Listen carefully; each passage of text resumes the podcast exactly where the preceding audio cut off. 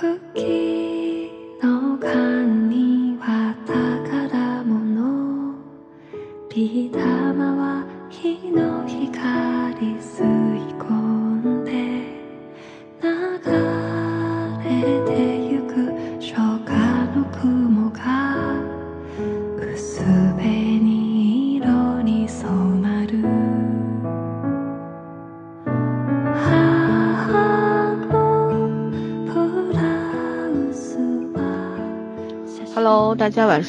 好，今天是七月二十七号，呃，周二，现在是晚上的九点四十分。那么我们今天要要来录节目了，因为想要聊一个不太那么愉快的话题，就是关于郑州的河南的暴雨以及烟花这个台风带来的很多很多的问题。呃，这个问题涉及什么呢？涉及天气情况，也涉及救援情况，也涉及非常复杂的人心，对吧？嗯这两天千奇百怪的事儿冒出来也挺多的。我们今天并不是想要吐槽这种现象，我觉得吐槽是没有意义的，就是想聊一聊，就是为什么每一次大灾或者说，呃，像去年的疫情也是一开始的时候大家都众志成城的，但当事情逐渐平稳下来之后，又开始各种各样妖魔鬼怪的事儿就又都出来啦，然后在处理的过程当中有各种各样的措施不当啊等等啊，嗯，但是大家明确一点，就是在去年的时候，我们的心情和今年的心情其实是有天壤之别的。嗯。嗯，经过了一年半之后，这个疫情后进入后疫情时代之后，大家都是普遍情绪上面比较焦躁的，所以呢，又面临到这个郑州的这个暴雨，特大暴雨，然后造成了很多城市啊、被淹，然后内涝等等。到现在为止，像卫辉这样的城市，到现在救援还在进行中、啊，已经被淹了对七天了。我今天看了一下相关的视频，说是军队已经接管了，军队和消防接管了，但是呢，也有很多的那种什么网红啊，什么主播呀，就在那边拍照。嗯对，在那儿拍照，呃，蹭流量，然后这个我觉得太恶劣了，就是利用大家的善意，利用大家对这个事情、对救灾的这个急迫的心情去蹭流量，真的好恶心这些人。嗯，然后就希望政府能予以打击，让这些妖魔鬼怪赶紧回洞里去吧。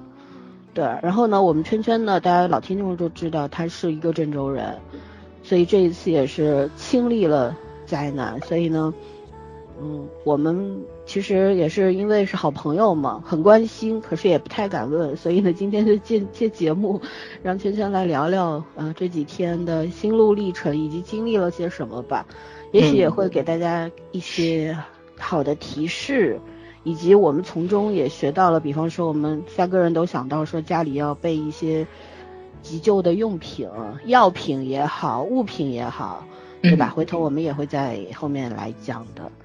嗯，无论如何有备无患，这个很重要，对吧？对买了最好用不上，万一需要嗯用的时候、趁手的就有，一定要有，不然对，不然到时候真的是对这个观念一定要建立好，对不要去觉得哎呀没必要，不会的。我觉得这种侥幸心理一定不要有，对吧？嗯，OK，那我们先让圈圈来讲讲吧。嗯，我和崽儿就听旁听一下啊。你不是也刚刚被烟花扫我描述了一下小事情，小事情，小真的是小事情。嗯，同一个烟花。今年烟花有点多。对，嗯，我来说，反正我到现在还是觉得有点不可相信，但是就是那种经历过以后，你去回忆，好像当时就真的是大意了。嗯，也不算是大意，就是因为第一是没有经验，第二确实是大意，就是整个我觉得所有的人都没有想到会会糟糕到这个程度，因为本身，嗯，河南虽然是算是中原偏北一点的地方吧，按照这个使用暖气的这个角度的话，我们还算是北方。然后，嗯，也夏天都会，就是这两年都会下雨的。然后像这种大雨也见过，像带雷暴天气的什么的。所以，我其实我基本上从生下来到到现在，大部分时候都是在郑州，印象中没有很大很大的雨过。就是小的时候，因为那个当时这个这个科技也不发达，然后这个嗯经经济也没有这么现在这么强，所以就有一些地势啊，有一些基础的这种线路啊，包括那个涵洞啊什么，确实是比较低嘛，当时会积水，可是那个真的如果出事情的话，也是偶尔很少的，就很常规的，都没有像这次我觉得这么严重的后果，因为嗯。我日常的回家路线是差不多穿越整个城区的，也就是说，我无论是走哪一条干线，有一条是高架，那个是从东到西，然后有一个主干道也是从东到西，所以基本上我每一条路都要差不多把现在郑州市的主干就是主城区全部要穿一遍，嗯，所以我我一直就是觉得我的路线选择还是比较安全的，我是这样感觉的，就是无论如何这个路不会有太大的问题。然后呢，嗯，从上周开始，就是陆陆续续的一直一直在下雨，然后走的时候也反正是也经常会受到那种什么黄色雷电呀什么，就是这种消息预警嘛。但是都是那种就是习以为常的，然后比较短时间的，或者是说就是突然下个半小时一小时这样子的，以前也都见过。可是就是从上周后半周开始，我觉得这个雨就没有停过，而且雨势还不太小，差不多一下就是半天时间，然后都是下到小雨到中雨的那种程度。这对郑州来说已经不算是很小规模的雨了。然后，但是因为它没有密集的下，降雨量还是有限，就是所以就大家会觉得你很潮，然后觉得这个天气不太好，但是工作生活什么都很日常，然后也没有任何人有觉得。呃，怎么讲？会想到说变成这个内涝水灾之类的问题，然后嗯，特别平静，就是整个特别平静，顶多就是抱怨一下，说是雨下这么大，怎么怎么样，但是没有人会想到这变成灾难性的一件事情。然后就是从二十号那天，因为我印象特别深刻，那天，嗯，我是因为头一天下了，好像下了一晚上，但是没有，就是雨量不是非常大，但没有停。没有停，然后因为我门口就是这次怎么讲是比较出事故比较集中的两个区域嘛，一个京广路隧道，一个地铁，嗯，然后我门口就京广路隧道，我每天都要走，但是因为持续在下雨，然后我们家人就说不要走那个，就不要开车了，然后就就呃打车去上班吧。我想了想也行，因为我怕继续下嘛，因为那两天一直在下雨，然后我们那个院子也不是很好找停车位，那也不下不开也行，反正我现在不出门，然后就打车去了。我那天真的是无比庆幸没有开车，然后这车淹了。对，这样的话我就不用考虑这个车会不会淹的问题，因为我的车是在车库立体车库在上面，也就是说我的车如果淹的话，郑州市的主城区就淹差不多了。嗯，所以我那天没有开车，就是我少了一个后顾之忧。但是呢，然后就上午一直一直在下，啊，淅淅沥沥没有停。但是那天我还挺忙的，所以我也没有太注意外面天气。然后是我同一个同事中午回来的时候，呃，他上午出差，中午回来他就说路上已经开始有积水了，而且是主干道已经开始积水。他说好多车都已经不太敢走了。他那个是个小越野，然后他又胆儿比较大。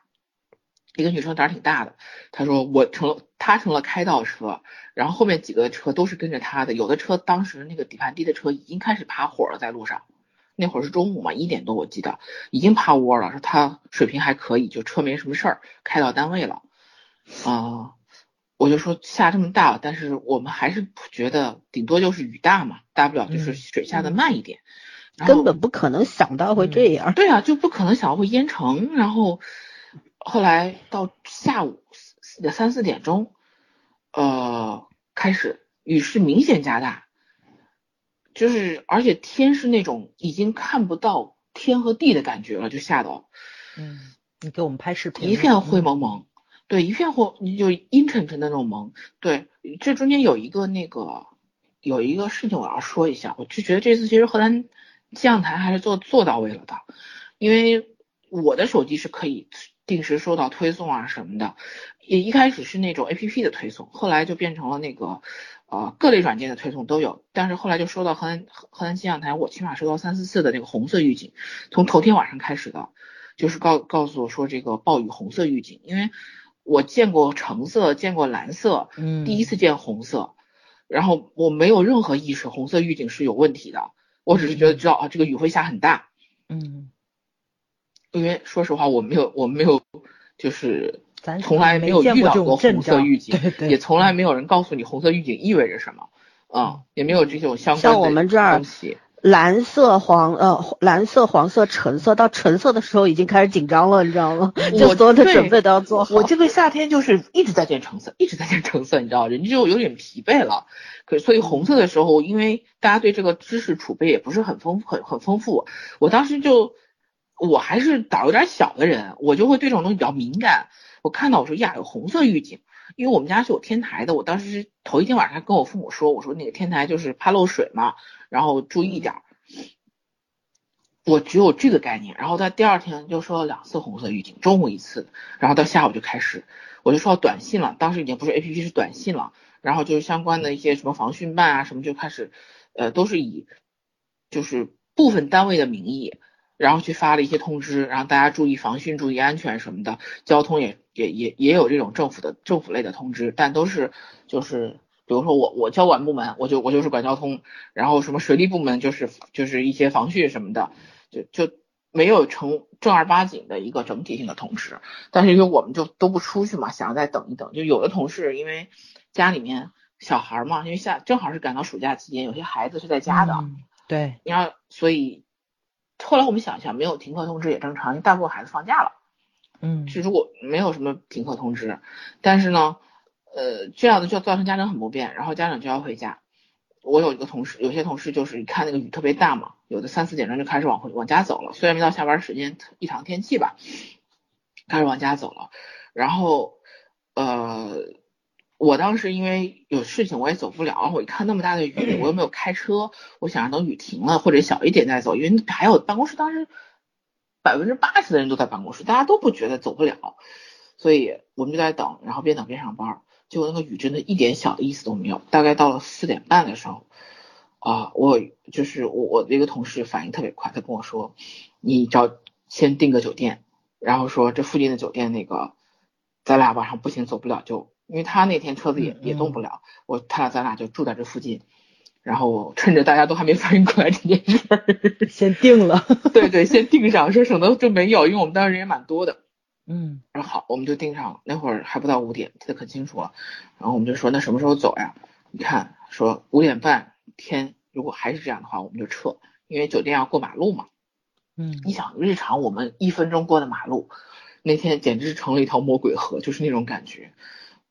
我我现在想想后怕的是我当天幸好没有过去，我同事拦着我，最后我们俩没过去。过去之后会发生什么事，鬼都不知道，因为那个是整个郑州的主干道，就是我们那个基本上就是新城区和和老的市区中心的交界线，就在我门口。所以，我当时我们俩就看着那个天气，那会儿也没停电，也没停水，通信一切正常。嗯大概就是到快下班的时候，突然停电了。我们呃先停水，就是我正哪儿那个接水，就有人说你去接点水，说马上要停水了，说水变得特别小。我就赶紧去看，一看水就快没有了，自来水就快没有了。然后那会儿就是说，呃，地库已经我们因为我们的那个车库比较其实是五层半，说白了，我们都是一层一层半、二层二层半的，中午车库已经开始进水了。但是对你四点多时跟我们说车库都淹了，对，车库进水嗯了，然后就那会儿开始漏电了，你知道吧？就是因为我配电房在负二负二层，嗯，然后就听到那个水井，嗯就电梯井里面有水的声音，嗯好可怕，就是那种，然后就开始挪车，有的人就开始去挪车，然后有的人就开始去看那个车。后来到了到了四点多到五点的时候，电就地下基本就不让进了，就那保安物业他们就开始去去去去去去抽水了，因为我们单位还东西还备的挺齐全，还是抽水了。然后就不让我们进，然后我们就站在门口看着老天爷继续哗哗那真的是用盆泼一样在下雨，你知道吗？就最可笑的是我们有一个保安，然后我记得超清楚，那会儿天还是亮着的，但楼里面没有电了，没有水了，没有信号了，信号没有了，信号没有了。后来我们证实了一下，是因为那个整个不是整个配电房全部进水了嘛，哎一开始我们是出于安全考虑，我们先自己把闸拉了，嗯结果想着抽一会儿水就好，谁知道这雨就不停，然后水抽完抽完，等到我们觉得我就永远都没办法干，就不敢再拉电闸。到第二天早上，我们所有的这个这种应急通讯车全部弄出去支援政府了，就我们自己一台都没有留。所以，我们作为那个通讯的行业的，在河南省算是主主运营商，竟然自己的中心没有 没有一点点信号，就你站在楼外面是飘过去的信号。我们老板就是点了一晚上蜡，大老板点了一晚上蜡在那个楼角上，因为你想他不可能，他不敢收不到省省级领导的电话，那那要出事儿的。嗯哎呀，真的是想想都特凄惨，你知道。嗯，最可笑的是，我们那个保安师傅真的上身穿着制服，看着还挺，就是挺光鲜的，白衣服、白衬衣，只是有点湿，下身穿着一条游泳裤，那个造型出现在大门口，我们所有人站门口准备走，走不了嘛，嗯他出现在大门口，我们看着他还戴个帽子，他说不要往外走了啊，说大门口已经淹到腰了。他大概得有一米七五七六的样子，你想淹到他的腰了。就到咱胸口了。我同事就是傻，对呀、我们同事傻，关键是关键是之前还有一个人跑回来说，嗯门口有个人，我都不记得门口哪里有块井，因为我后面我觉得有些有些东西大家还是要长点心，嗯就是他说门口有个井，有人走进去掉进去了，结果里面水太大，要给他冲出来了。啊，就是那个有水压把那井盖给喷出来对，因为底下那个个地下水往上涌嘛，就给他嗯就给他顶上来了，哎也不知道这个人是倒霉还是命大，就是那种命大，这真的命大。说是啊说进去刚掉进去一半就被冲出来了。因为我那天晚上在刷微博的时候啊，就求助信息嘛，有的人是那个腿被那个嗯。就是下水道吸住了，就是井盖吸住了，有对。矿嘛，然后就求救，因为你水位还在往上涨，他又动不了，肯定就容易淹着他，就求助，一会儿就写的这个人被救出来了，啊，我说那个时候，因为刚开始就是说，呃，还没有淹的那么深的时候，就真的掉进去，起码人还能看到你的上半身，嗯，就不像后来你这这整个真的是淹死都没有人看得到，对，对。而且水底下就是你看着是那么面，就是说已经已经到你可以游泳的程度了，就是到那个程度了，你不知道底下到底是什么，嗯有没有那些垃圾都是清的，就有没有坑有没有洞，因为郑州这两年基建搞得也挺厉害的。嗯就真的乱七八糟东西肯定会有很多。你想那么大的水，整个地下管网都已经排不了水了，嗯哎呀。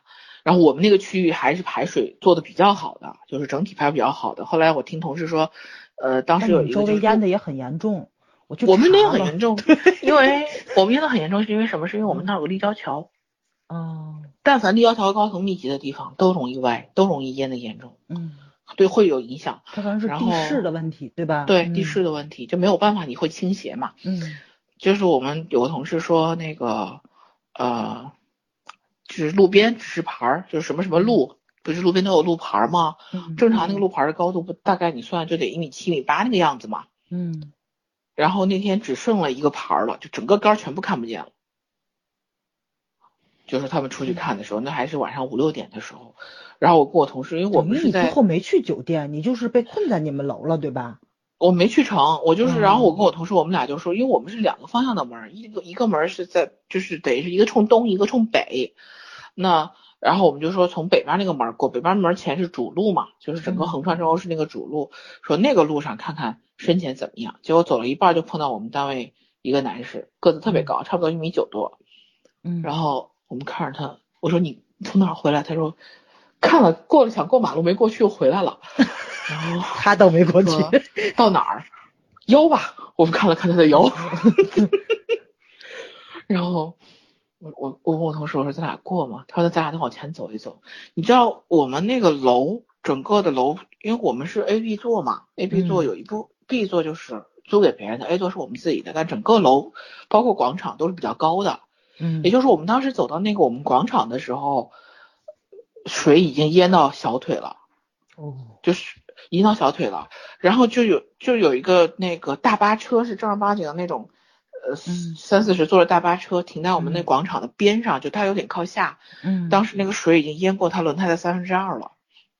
哦你想那个水，那个靠路边已经很深了，然后我们就往前走，就走到，因为有过街天桥嘛，过街天桥的下口那儿，那那嗯那就是很临近路边了。嗯，然后我们站在那儿，我站在那儿的时候，我的裙子也全部湿透了，就是已经到了我大腿，就不能再往上了，嗯就到到我大腿快到腰的地方了。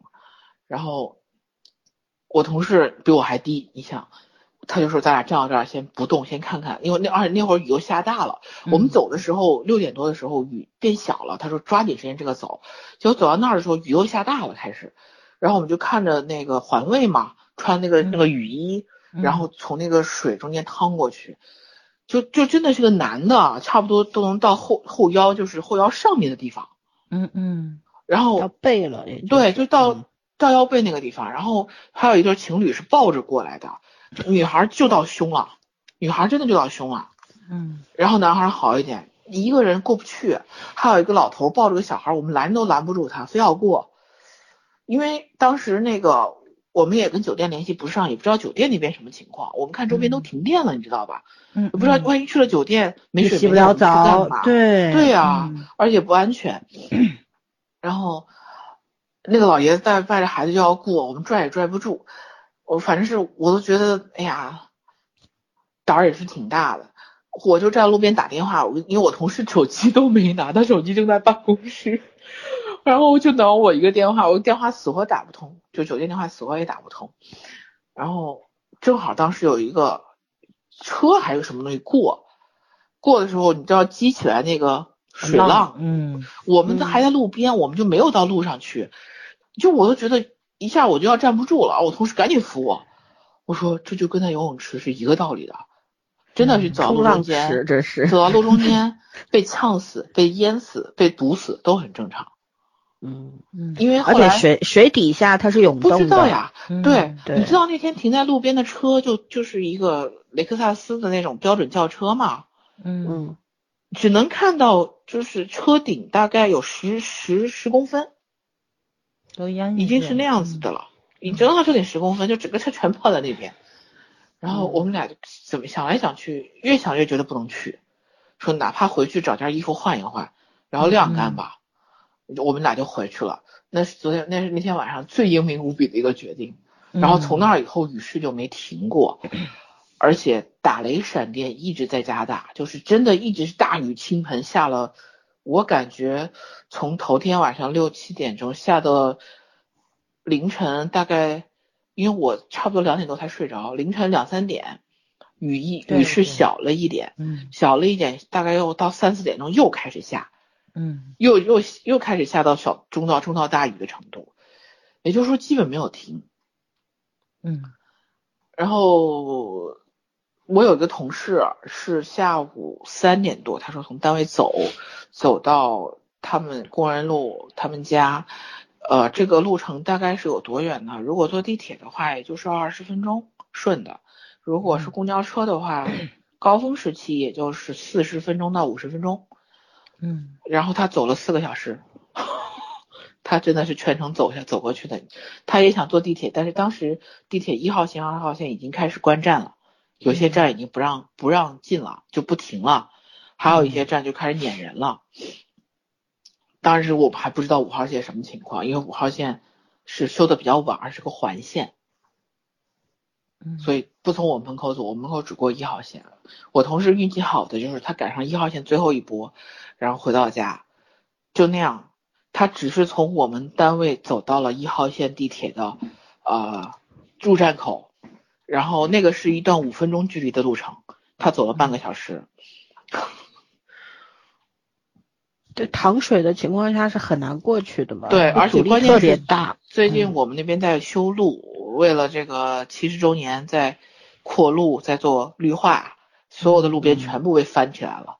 就是如果不下雨的话，就是尘土飞扬。就这也说说明为什么有有些人走到了马路中间，突然掉进了坑里，对对吧？你这就是个坑你，什么也看不见。嗯，对，他们就回来就说，呃，五点多我同事从客户那儿回来，我真的觉得那天去跑客户的同事真的是雷锋。然后我们断水断电断信号，好多好多同事的第一反应是，我后面要周五要投标，标 书没写完怎么办？社畜哇塞！我都知道，我为什么我们拿着支付宝一半都不到的工资，然后还能搞得跟支付宝大厦一样灯火通明？那真是，哦哎，就是大家在在焦虑，就是你知道人那种焦虑性，我嗯我先说这个这个困困难，再说人的焦虑特别可笑，你知道吗？我就太太奇怪了那种感觉，就是，呃，然后外面下雨下成那样子，然后家里有孩子，或有同事真的很，我觉得他既勇猛又敬业，然后他两口都是都是搞通信的，他老婆是因为做那个网络中保，半夜十点钟被从家里叫走了，必须得去。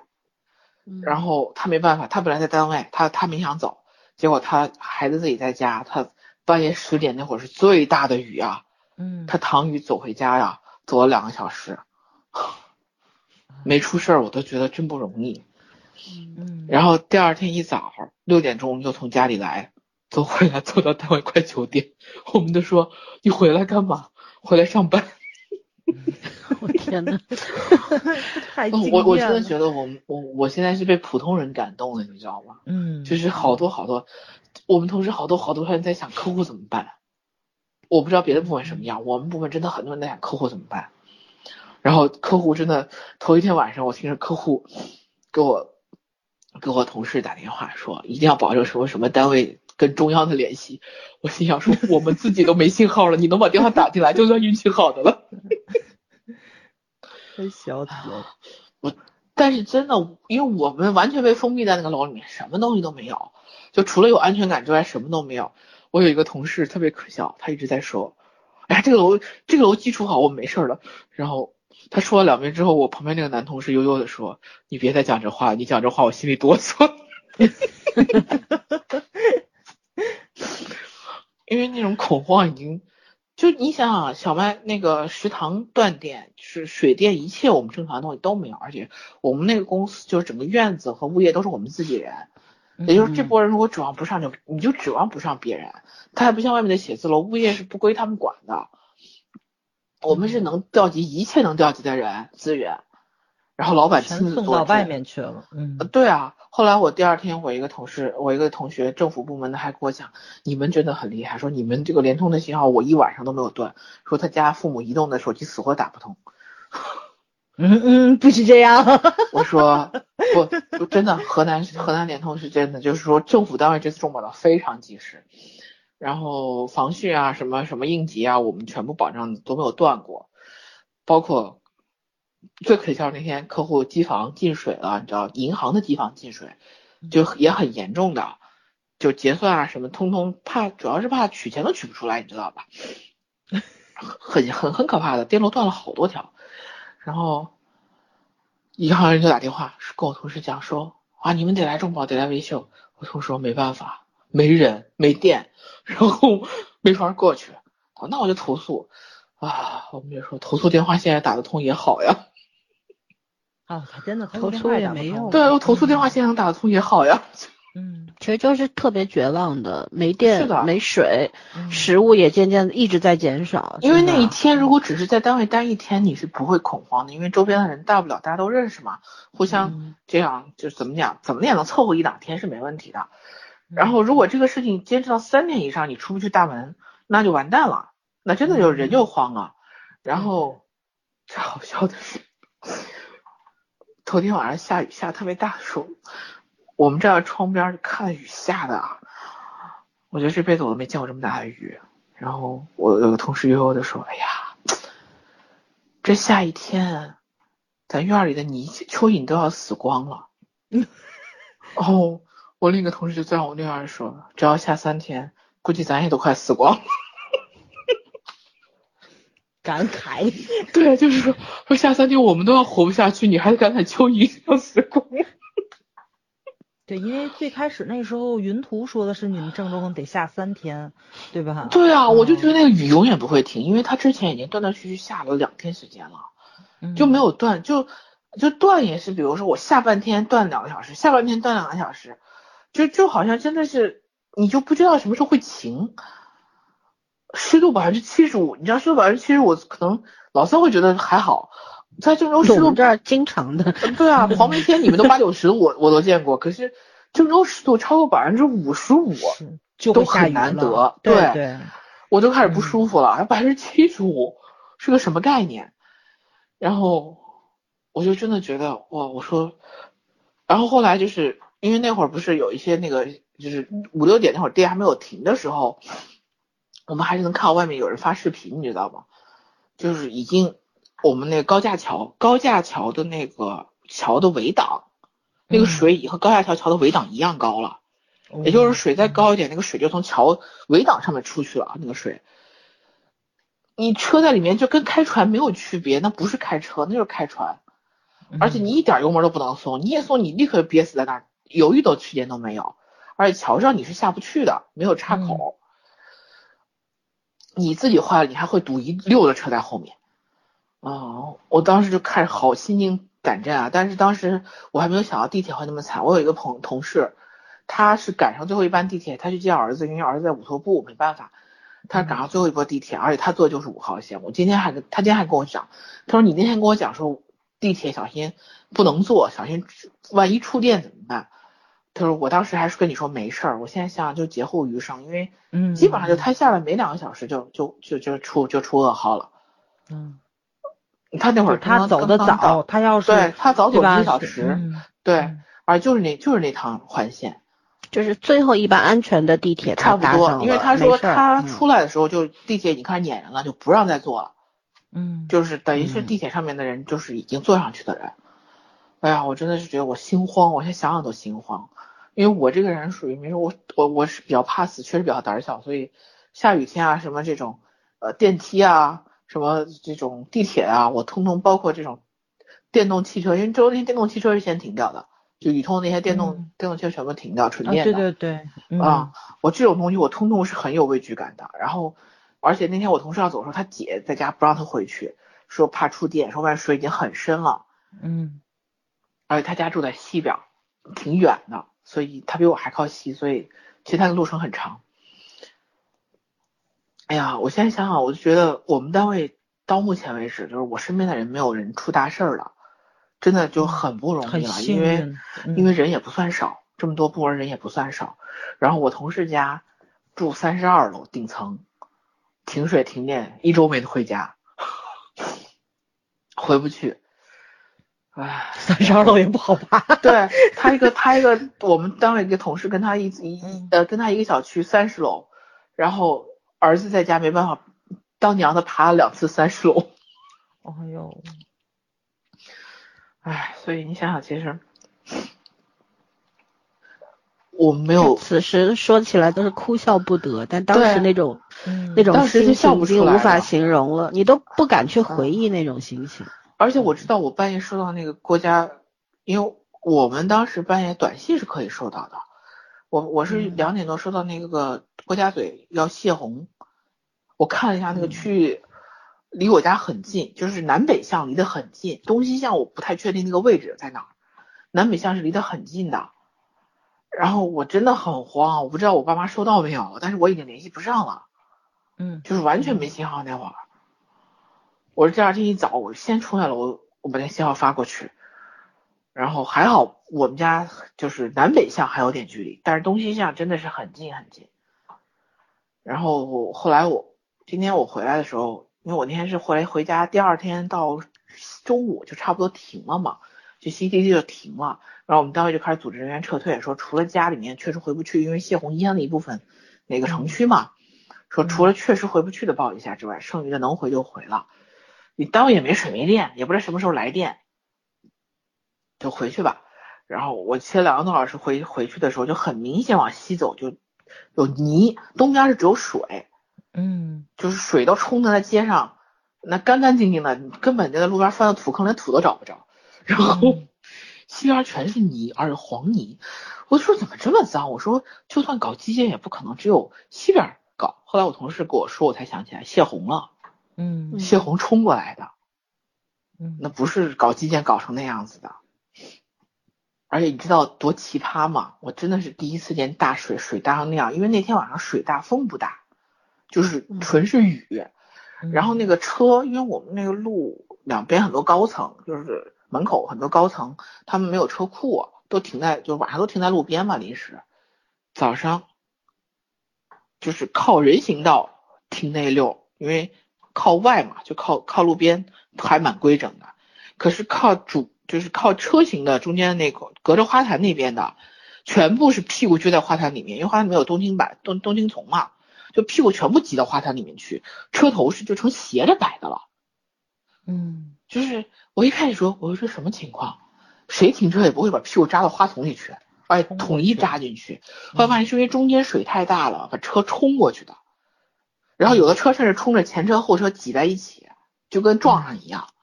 然后因为车头发动机一般都在车头嘛，车头沉，所以车屁股轻，屁股全部挤在花丛里面。那那那那真的是，我同事说金水路上有有几棵树，因为新栽的树根不深，连根拔起，树倒在路边。他说风这么大吗？我说不是风是水，嗯，直接翘翻了。唉唉，就是我那天我骑自行车那一路，你知道我什么感觉？就是觉得大家都在逃难。我真的长这么大，我第一次觉得大家都在逃难。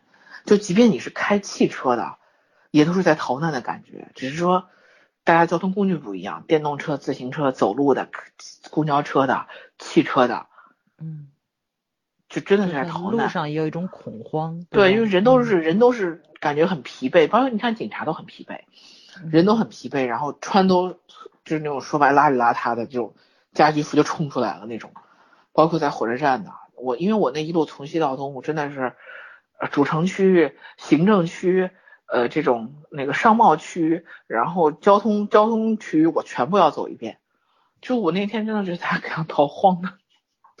然后我跟我同事边骑车边说边感慨，我说村上看了不少南方受灾的这个 新闻和报道，我说我终于在人生四十岁的时候亲身感受了一回。对，我虽然没有在淹到水中间，但是那个感觉其实是一样的，嗯就是那个心里面看的，然后我都不敢去看隧道，因为我回家的那个路上必须要过隧道嘛。嗯不过隧道是没有路的，我最后没办法，我就骑到那个车走的高架桥上，从高架桥上是过去的，因为隧道全部都不让走了，嗯然后就那样过去。我说我已经多少年没骑过自行车了，又一下把我自行车给捡回来了，啊！然后最可笑那天到什么程度，手机出来依然没信号，就是你看着信号是满的，什么都发不出去。教大家一个应急小妙招啊，呃，你找那种有 WiFi 的地方。就是谁家电中没停电，你像我们那天就很好，那个好像你的那个卖枣的店，它路边他们没有停电，没有停电，然后我们就把那个车搬到他们家门口，然后加上 WiFi 之后把那车解锁，要不然没办法的。你你这会儿不要说什么自助方不方便，你连网都没有，你没办法自助的，嗯，那车连解锁都解不了。你别说嗯收费不收费，他就收费，你那会儿钱都不知道交给谁。然后你打客服嗯永远打不通，什么都不通。你那手机那会儿跟个手电筒没什么太大区别。然后一后块砖，呃对啊，嗯顶多就是说拿来砸个人。呃，然后后来我我骑了一路回到家，我又很绝望。我们家门口第一没有指定停车点，那也就多付点钱的问题，那也就算了。重点是依然没信号，就是你看了转转转转转，哎我手机快没电了。我那会儿充电宝也已经没电了，然后手机快没电了。我说就再转一会儿，我手机彻底没电，我怎么关呢？结果突然抬起头看到工商银行，然后我就尝试了一下，工商银行竟然有 WiFi，然后借着工商银行的 WiFi，最后一点电把那车给锁上，因为我那片只有我这一辆车是我骑过来的，所有的人过去都想把那车骑走。我说等会儿我还没结账。哎呀，我真的觉得。后来我问我同事，我说我也是跟我同事学，我说你跟谁学？他说我跟我儿子学的。我觉得现在年轻人真聪明，能想到这一招，我是觉得我一时半会儿没想到。哎，反正是，就是一路骑过来看看，真的挺惨的。就是那个路上泡水的、坍塌的，包括那工地，就是墙砖墙塌掉的，那车直接从那就停在临时停车道上，直接冲到路中间去的。然后井盖挖走的，直接把那个自行车插到中间，因为说那天特别急缺，就是警告告示牌嘛，没有嗯不够了，然后根本就没办法，然后拿了个那个那个自行车杵在那儿，杵在那儿之后又拿那个试酒，嗯，对杆儿什么的就插在那个地方。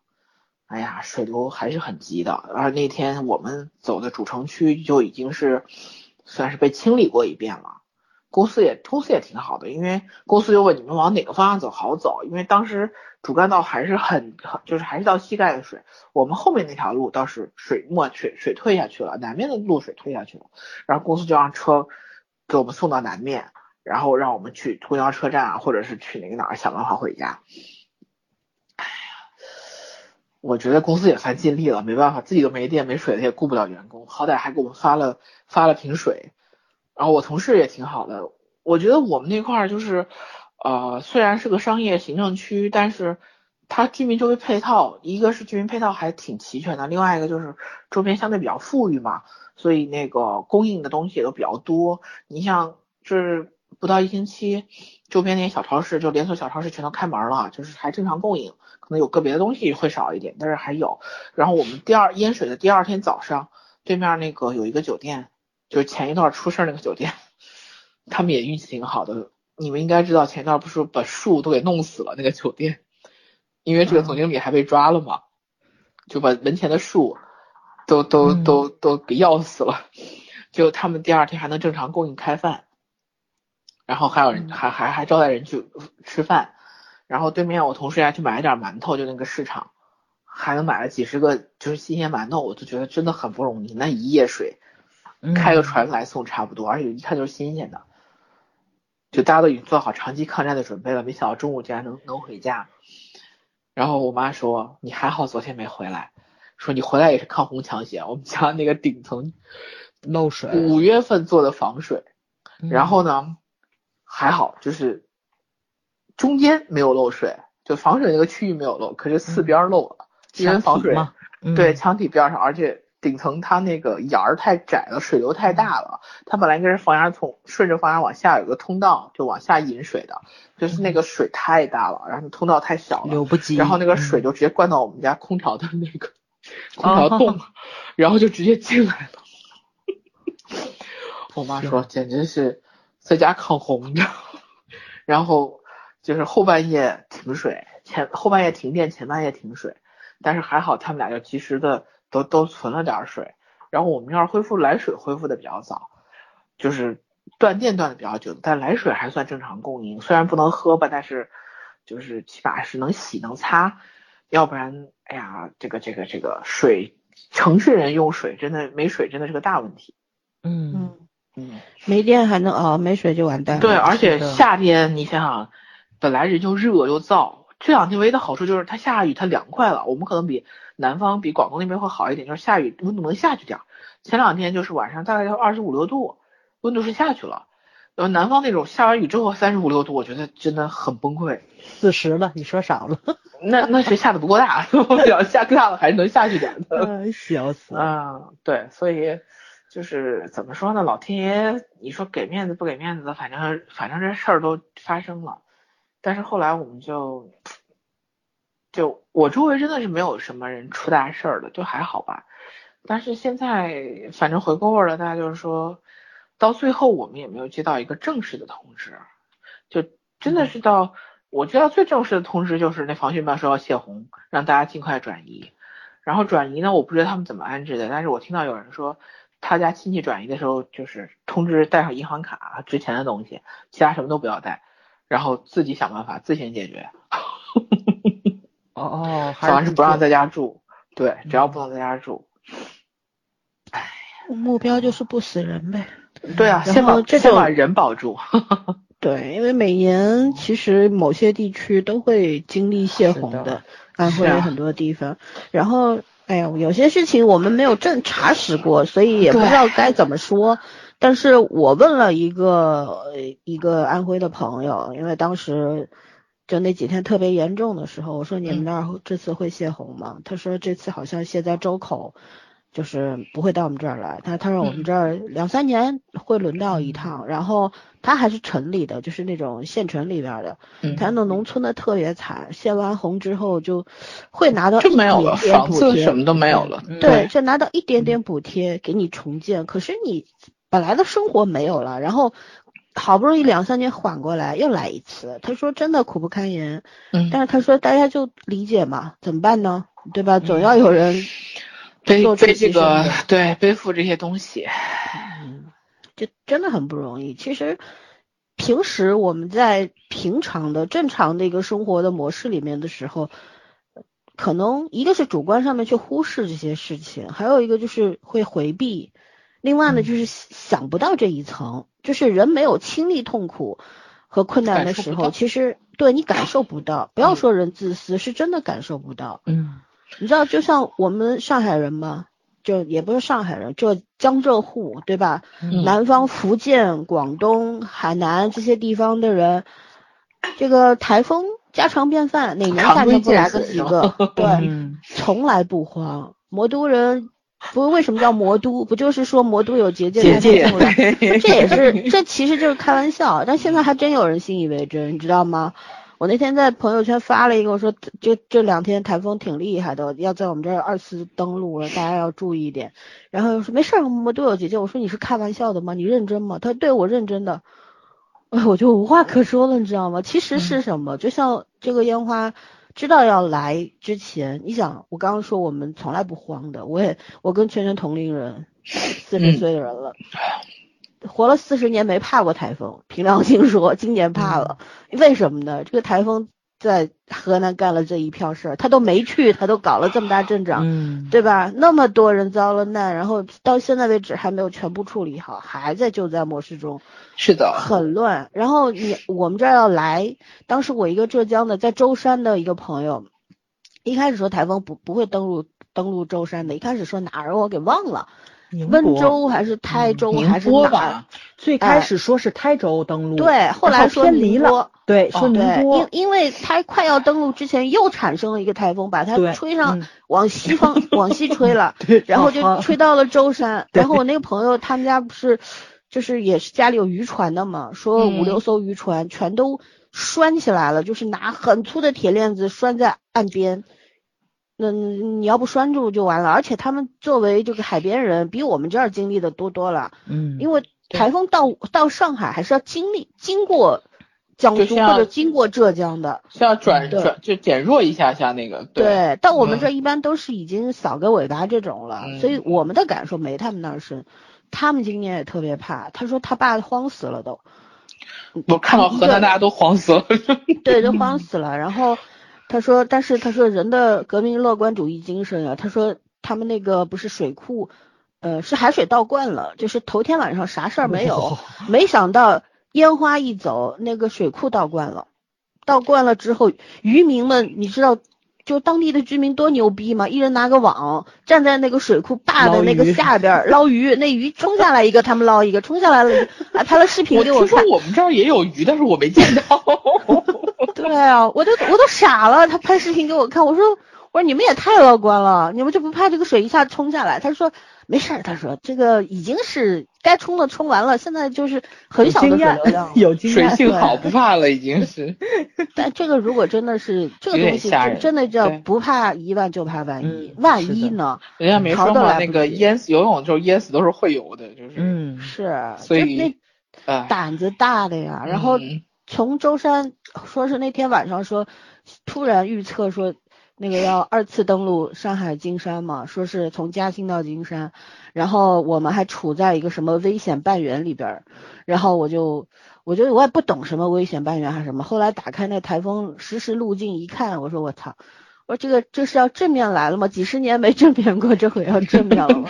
正面怼一下。对，真的挺慌的。凭良心说，嗯如果没有河南这档子事儿，谁都不怕。他有这档子事儿了之后，那天晚上没好好睡过，就那个风。我后来卢卢他们不是重庆的嘛，嗯，呃，他他们说你们那儿怎么样？我就跑到阳台上，冒着大风大雨给他拍了个 十秒钟的视频。他说 一打开，他说这个风也太难太可怕了吧，好恐怖。我说你知道吗？昨天晚上是这个三到五倍，现在已经是白天了，已经好多了。晚上的时候三到五倍，我天，就最恐怖的时候就是凌凌晨到早上那个两点到六点的那个阶段。我我是很醒睡的那种，很清醒的那种人，就是我听那个窗就，我们那种我们家那个玻璃还是双层玻璃，就是那种隔音玻璃特别厚，就那个窗平时刮点风一点事情都没有，就那天晚上那个那个窗是咔啦咔啦咔啦这样响的，你知道，就听到这个声音的时候，你睡不好的，嗯，脑子里会浮现很多镜头，你知道吗？就那种感觉。对，你会浮想联翩。你知道，真的到天地或，就是你你你觉得大自然其实你是没有力量的，根本就没有力嗯量啊，嗯，你只能我们没有法儿对抗的，不是说坐以人定待毙，胜天的你只生个屁。你只能尽力而为。就这种事情上，你真的只能尽力而为。对，就看自己运气好不好。对当时还有，就我们那个朋友群里还吵起来了，就其实大家都很害怕，但有的人就说，哎呀，没事的，已经在舟山这边，他说停留过五六个小时了，这个风力已经减弱了，能量减弱了，然后再登陆嘉兴、登陆上海金山，他说就没什么事儿了，一登陆就就基本上就消失了啥的。今天不是说烟花要去山东了吗？没消失，没消失，对，哇，今天山东的好多救援车还在河南呢。我在路上碰到了供供电的，然后那个拖车的都在河南，都在这种路上对晃的。其实说难听点，就是因为大家是我们，我们虽然已经走走在一个高科技的时代了，可是像对对老天爷这些行为，对吧？风雨雷电什么，你能测到，你只能测到你在已知的这个理论知识范围内的东西，超出这个范围的东西，嗯是要去经历才知道的。是的，而且你经历了之后，你才知道你其实能做的很有限。是我们也不是这方面，我们也不懂，但是就是虽然活得也不太久吧，可是就是你这短短的这个几十年的经历当中，其实你去回想一下，其实有很多事儿，我我我知道，就这两天我回想起来什么，就是我们我上大学的时候，那时候我们不是在实习嘛，在那个公安单位里边实习，我其实两千年还是两千零一年的时候，就是我就我被派去的那个分局，那个辖区里边有一个就是有一条河，还是一个河，也是暴雨的时候，那个河河堤决就决决掉了。然后那个河水就倒灌，然后那个旁边这个河旁边那个小区是什么呢？是一个就是那种旧房区，也不算棚户区吧，就是以现在都没有了，现在都都造了，都全部拆迁了嘛，造了那种高楼大厦了。就以前就是那种，嗯，木木头材质的那种房子，就是老上海的那种房子，嗯就是就是迅速的一下子，有些人家里还两层，但是那两层不像我们想象中的那个两层，比方说两层有六米，它没有的，可能就四米多一点。那个上面那个阁楼是搭出来的，上面就睡个觉，下面做做饭什么都是挺破的那种房子，然后真的迅速的都淹掉了。然后我们当时实习的时候，照道理呢，像我们这种实习生是不会拉上去，因为我们没有经验，但是当时也是也是被拉上去的，因为人手不够了。不像现在这种大规模的救援，那个时候还是，你看到现在二十年了嘛，对吧？都还是另外一种景象的。呃当时去，我我这么多年我没有想起过这件事儿，我就这两天想起的。当时去那个地方，因为它旁边都是那种公共厕所，以前的那种老上海的这种就不老上海，就是这种老房子，它是没有自家的浴室、卫生间的。啊，公就是用那种用痰盂的，你知道吗？马桶痰盂，然后就可能这个区域里边就两个公厕，每天早上去倒马桶啊什么的，是这样的一个模式。水一淹，你想想看，厕所里边这些污垢都全全飘出来了出来了嘛。而且那天晚上进去的时候，大家都发了一个头灯，其实你看不到，你心里想的就是救人、救人、救人，去搜每个房子去搜有没有人、有没有人，但那个水是脏的。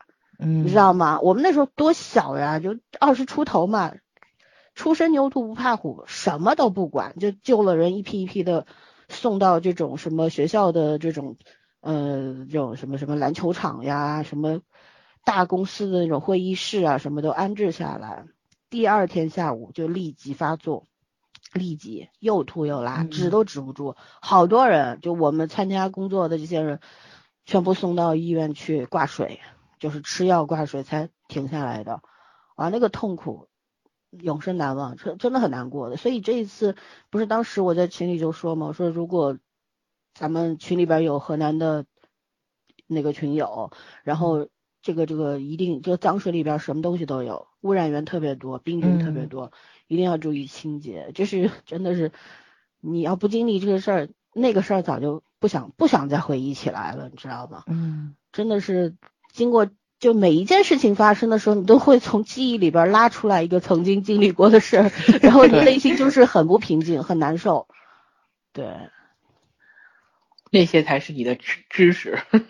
对，唉，就是当时因为圈圈那天下午四点多跟我们失联了嘛，后来一到晚上早上还来问我，他说老宋，他说圈圈那没事儿吧？我说是不是睡了呀？要不就手机没电了，就没有没有声音了，没有联系不上了。孤岛，我们说其实我们也是因为当时你孤岛。对你跟我们说是要住公司边上，我们脑子里想的是公司边上这种酒店还是会水电还是正常的嘛，嗯然后应该可能就睡着了，第一反应就睡着了，因为太累了嘛。对，然后到第二天早早还是没声音，你要早走，你也赶不上，嗯，对，特别早起来我就给圈圈打电话，打过去都是您您所拨的客户开启了什么什么什么提醒，怎么打都打不打不通，就开始着急了，特别急。然后早上说会不会是没电？我说没电是最大概率的，对吧？没电没信嗯号，对嗯没有没有其他说法。只要没回家就不会有啥事儿。会政府就限电了嘛，就是怕电力出问题。嗯唉，反正是当当天是有很多让人觉得啼笑皆非的事情，但是后来想一想，真的挺后怕吓人的，就是挺后怕的。然后还得感谢自己命好。对，而且我嗯真的是觉得，你知道人的那种惯性焦虑，你知道吗？就大家当时没有意识到这这是一场天灾。就先说水脏的那个事儿，我同事嗯说他们部门有一个女孩儿，就下午出去趟了一趟水，然后也没嗯走，然后说晚就是隔了一晚上，那个鞋子上长绿毛，长全是这种霉嗯菌。说嗯你以前比如说你鞋子湿了在那儿放干，横竖是不会长这种东西的。对啊，他说全部都是霉菌，然后他最后就说连鞋一块扔掉了，实在是受不了。因为你不知道那水里边带来了什么，它对冲过来什么东西你是不知道的。对啊，然后他也是，他说他也是因为趟水回家，鞋子袜都湿了，然后他说他在那洗鞋洗袜的时候，他手就蜕皮，他说他从来都没有这样过。唉，就是我觉得我们那天想走是没有没有错的，就大家回家很急迫，但是我真的是觉得，呃，更好的方式那天其实就不应该去趟那个水。因因为当时已经停水，就不应该去趟那个水。既然这样的话，就索性就在办公室待一待也没有什么。就是，嗯所以我是建议，就是在办公室准备一些，尤其是女孩子，男性相对来说这个比较更随意一点，然后那个那个怎么讲呢？日日常准备的东西也也比较简单。但是我觉得女孩子各种原因吧，反正是怕凉啊、怕脏啊这些。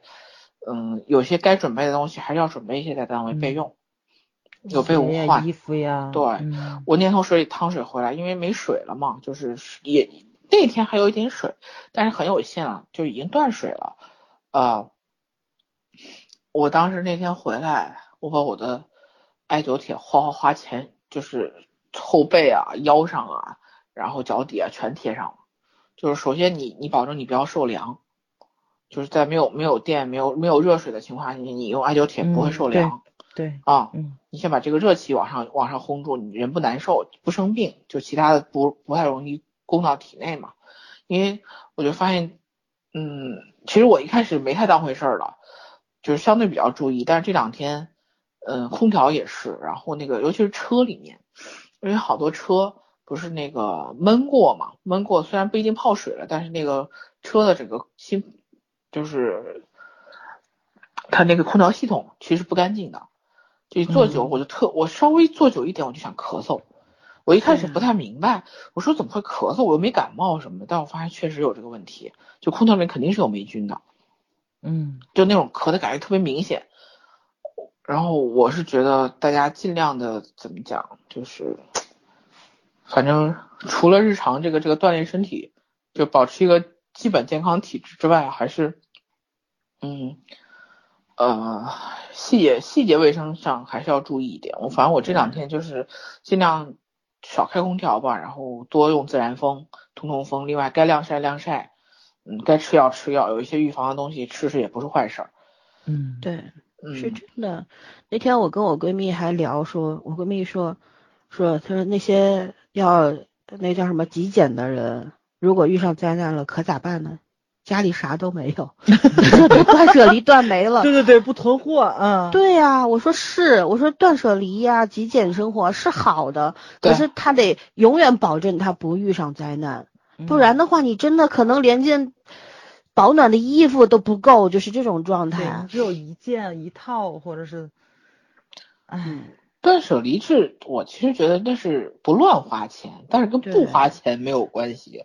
除非你把自己彻底活成一棵树，水大了树死了你也死了，那无所不谓，那不乱买衣服，你不对要说你一个人，你个搞个几十件、上百件衣服，那是真没必要。但我觉得一嗯年四季，你的那个该用的东西家里都得有。对啊是，真的。我我跟你讲，疫情爆发的时候，你们还记得我们也聊过这个是嗯问题，就是说咱们中国人是有囤东西的习惯的，所以还是能够短暂的一两个月里边没有问题，关在家里边。嗯要没这习惯，你极简，你饿死吧，米都不够，是这样吗？对就每天只买一顿的这种饿死拉倒。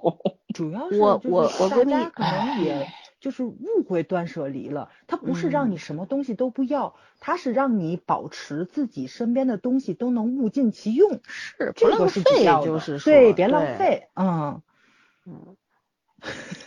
我我那是跟你欲望不在那天，是内容你知道。为什么嗯。咱俩会，我跟我闺蜜会聊起这个事儿吗？是因嗯。为他们家是就是，呃，属于这个在那个风力比较强的那个范范围里边儿的，雨特别大，然后他们家是那种联排别墅，地势也嗯不高，不像我们这种。公寓房或者那种老洋房什么，它会垫高的。它那个地势不高，他们那那个区域就造的房子，我觉得是有问题的。然后他当时第一天就是烟花没来之前就已经狂风暴雨了嘛，已经进入这种模式了。然后就他们家那个就从小花园进去就两个台阶，已经水到台阶那儿了，就是到第二个台阶那儿了。他说再下一会儿就要进来了，怎么办？他妈灵机一动，家里边儿囤了好多米，你知道吗？把米米包当沙包。嗯，然后我闺蜜还说太浪费，他妈说这这个水要是进来了损失更大。对，她说浪费嗯粮食是可耻的，但是这个时候她说没有办法了，只能选一个更有利的、这个时候是生活是是就是生活常识才会救人。是。这我闺蜜还说，哎呀，不至于，我们这儿不是天气预报说了吗？累积到什么一百毫米的积水量，她说不会那么恐怖的。但是这个东西是有例外的，你比方说像他们那种房子，它就是地势低，它就就是这个积水可能积了，而且可能就是旁边有斜坡啊什么的，这个雨水就顺到他们家这儿来了。嗯，哎而且这个是是平均值。它不是说所有地方都下一百毫米，有地儿下八百，它有地儿下一百，你这不平均下来吗？那八百就死人了，对，八百就就举 两三百就够刺刺激了，就有的多，有的少，你啊平均是一百，嗯，是的，唉，很很那个什么，所以这个东西我就觉得任何事情吧，就还是还是咱们一直在强调有备无患。嗯就像我们前面说，我们要家里边儿就经过这个烟花这个台风，然后我们仨就在说家里得添点儿什么。我这两天在家里边儿，这个台风关在家里没事干嘛，我就在网上淘宝上、啊京东上面去找什么像那种。嗯，强光的强光的那个嗯电筒是必须要嗯的，然后那种大容量的充电宝，最起码三嗯三万到五万毫安的。假使说有条件的话，买个那种就是车载的那种备用电瓶，呃，不是电瓶，就备用备用的电电源，嗯，电源我都想买个小型发电机。对，然后救生绳啊，还有那嗯种嗯。破窗锤呀、还有那种就是家用的灭火器、车载灭火器这些东嗯。西啊，都得有。对，然后我还去找了那个就是那种反光的那种雨衣，嗯嗯，长的长雨嗯衣，然后下面有个就跟警察或者是保安穿的那种雨衣就可以提一样的。示的。对，它有绿色的，有橙色的、黑色，上面有很多条反光带。这个如果真的出现问题的时候，而且很便宜，一套就八十几块钱，嗯，你就放在那儿，你也八十几块钱，你吃顿饭都不够的，对吧？你就放在那儿，真的，万一像我们这种南方经常会暴雨啊，或者台风啊什么的，这个时候是用得上的，对吧？嗯，有些钱呢不能省，就是可能这些东西你买了，你觉得占地方，但我觉得其实它收拢收拢吧，就一点点，真的不多不大的一个地方，但是你得有这些东西。而且你一定要记得你放在哪里了，不要买回来之后就束之高阁，你也不记得在哪儿，然后用也也用用的时候也找不着。唉，对，行行，就是还有就是那些急救物的药品家里一定得有，真的、嗯就是像那种，尤其像这种，比方泡过脏脏水啊什么的，你家里边儿那种各种各样的药，尤其清是清洁类的、肠卫肠搞卫生的，对对。对，然后尽量要喝热水，哪怕是矿泉水，你说矿泉饮用水也要尽量加热。我这两天肠道就开始敏感了，就是非常容易拉肚子。虽然我喝的一直都是矿泉水，但是我觉得跟你长期用的水还不是还是不太一样。可能有点肠胃会感冒的，嗯会感冒嗯的，对。对，而且肠胃也会受惊的，就人类的而且我情绪到我们压力会这年纪传导。你喝不了凉水，你知道吗？就就像嗯我现在大热天，我都是喝热热水的，热茶。我一年四季凉水都可以进去，但问题在于我的我的胃已经不行了。对啊，所以说到我们这把年纪，就你想，你的意志上觉得我是 OK 的，冰水也行，但是你的身体接受不了了吗？然后还有一个，我真的是特别感慨，就是大家不要觉得啊，这个洪水就是水过去了，然后城市已经呃恢复正常了。我跟你讲，其实隐患很多的。对，首先就是这个抽水，你想水在里面的时候，它是有压力的，它有承压的，所以其实相对来说，虽然路面难走，但是其实地面是平，就是是稳定的。可是你大就是急剧的把水抽走，它瞬间少了一个压力，然后这样的话，其实路面坍塌是很大的隐患。你就像我们的隧道，虽然现在已经清理干净了，但是还是需要经过一个安全评估的。就是如果安全评估不达标的话，是不会对外开放的。也就是说，就大家日常在在行驶啊、走路的时候都要有这个意识，不要就觉得反正没事儿了，我也没事儿，就就天下太平了。这个真的就是伤疤还没好，别把疼先忘了。今天我们开车回来的时候就碰到了一个女的，真的那个，首先因为现在能走的路还是很少，也不是很少吧，就是很多路它是限限行的，或者嗯是因因为就是路面塌方的很多，现在包括有裂缝的什么都很多，所以那个很多路是没有完全开放的，然后大家能走的路就少。然后在这种情况下呢，就直接主干道已经很挤了，然后加上这两天交通信号，嗯，也交通信号灯好多也是坏的，然后很多外地救援车，就反正整个路况很乱嘛。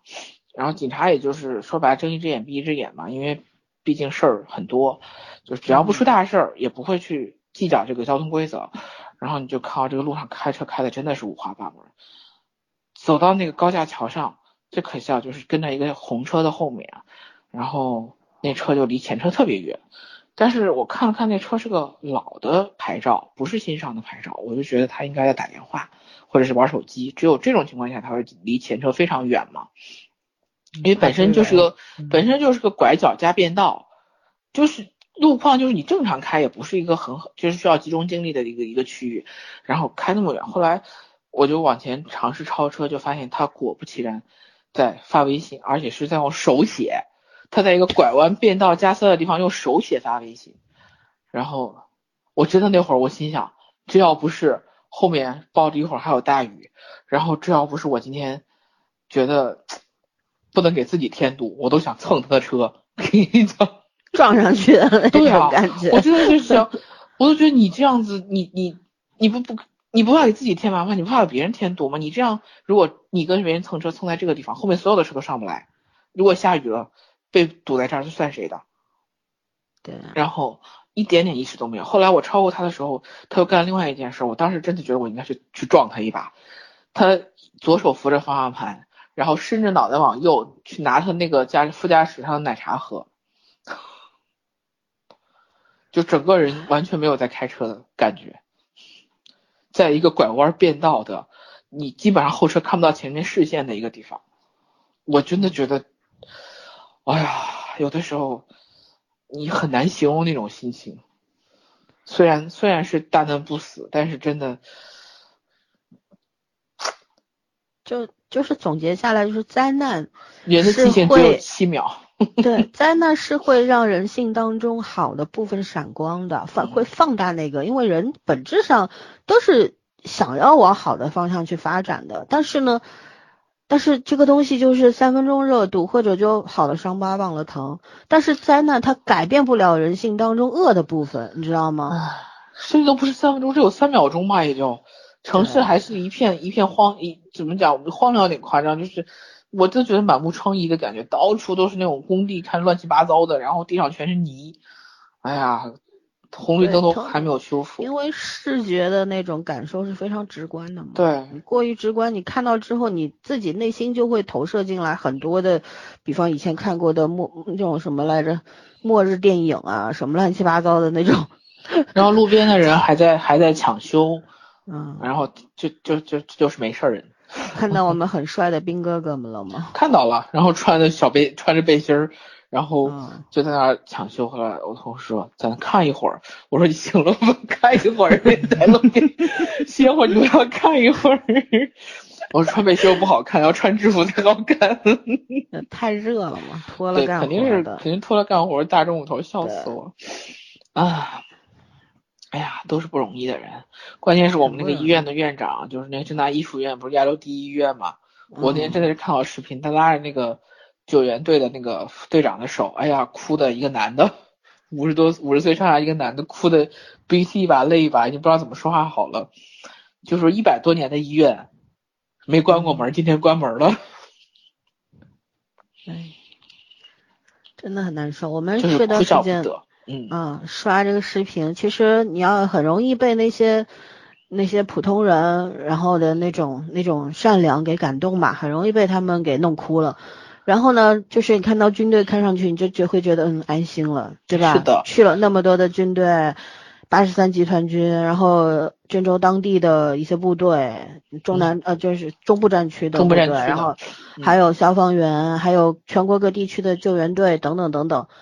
对，真的是看到这些东西，感人的事迹处处都有嘛。还有老百姓之之间的那种互救，一开始看的特别多，就一颗心都悬着。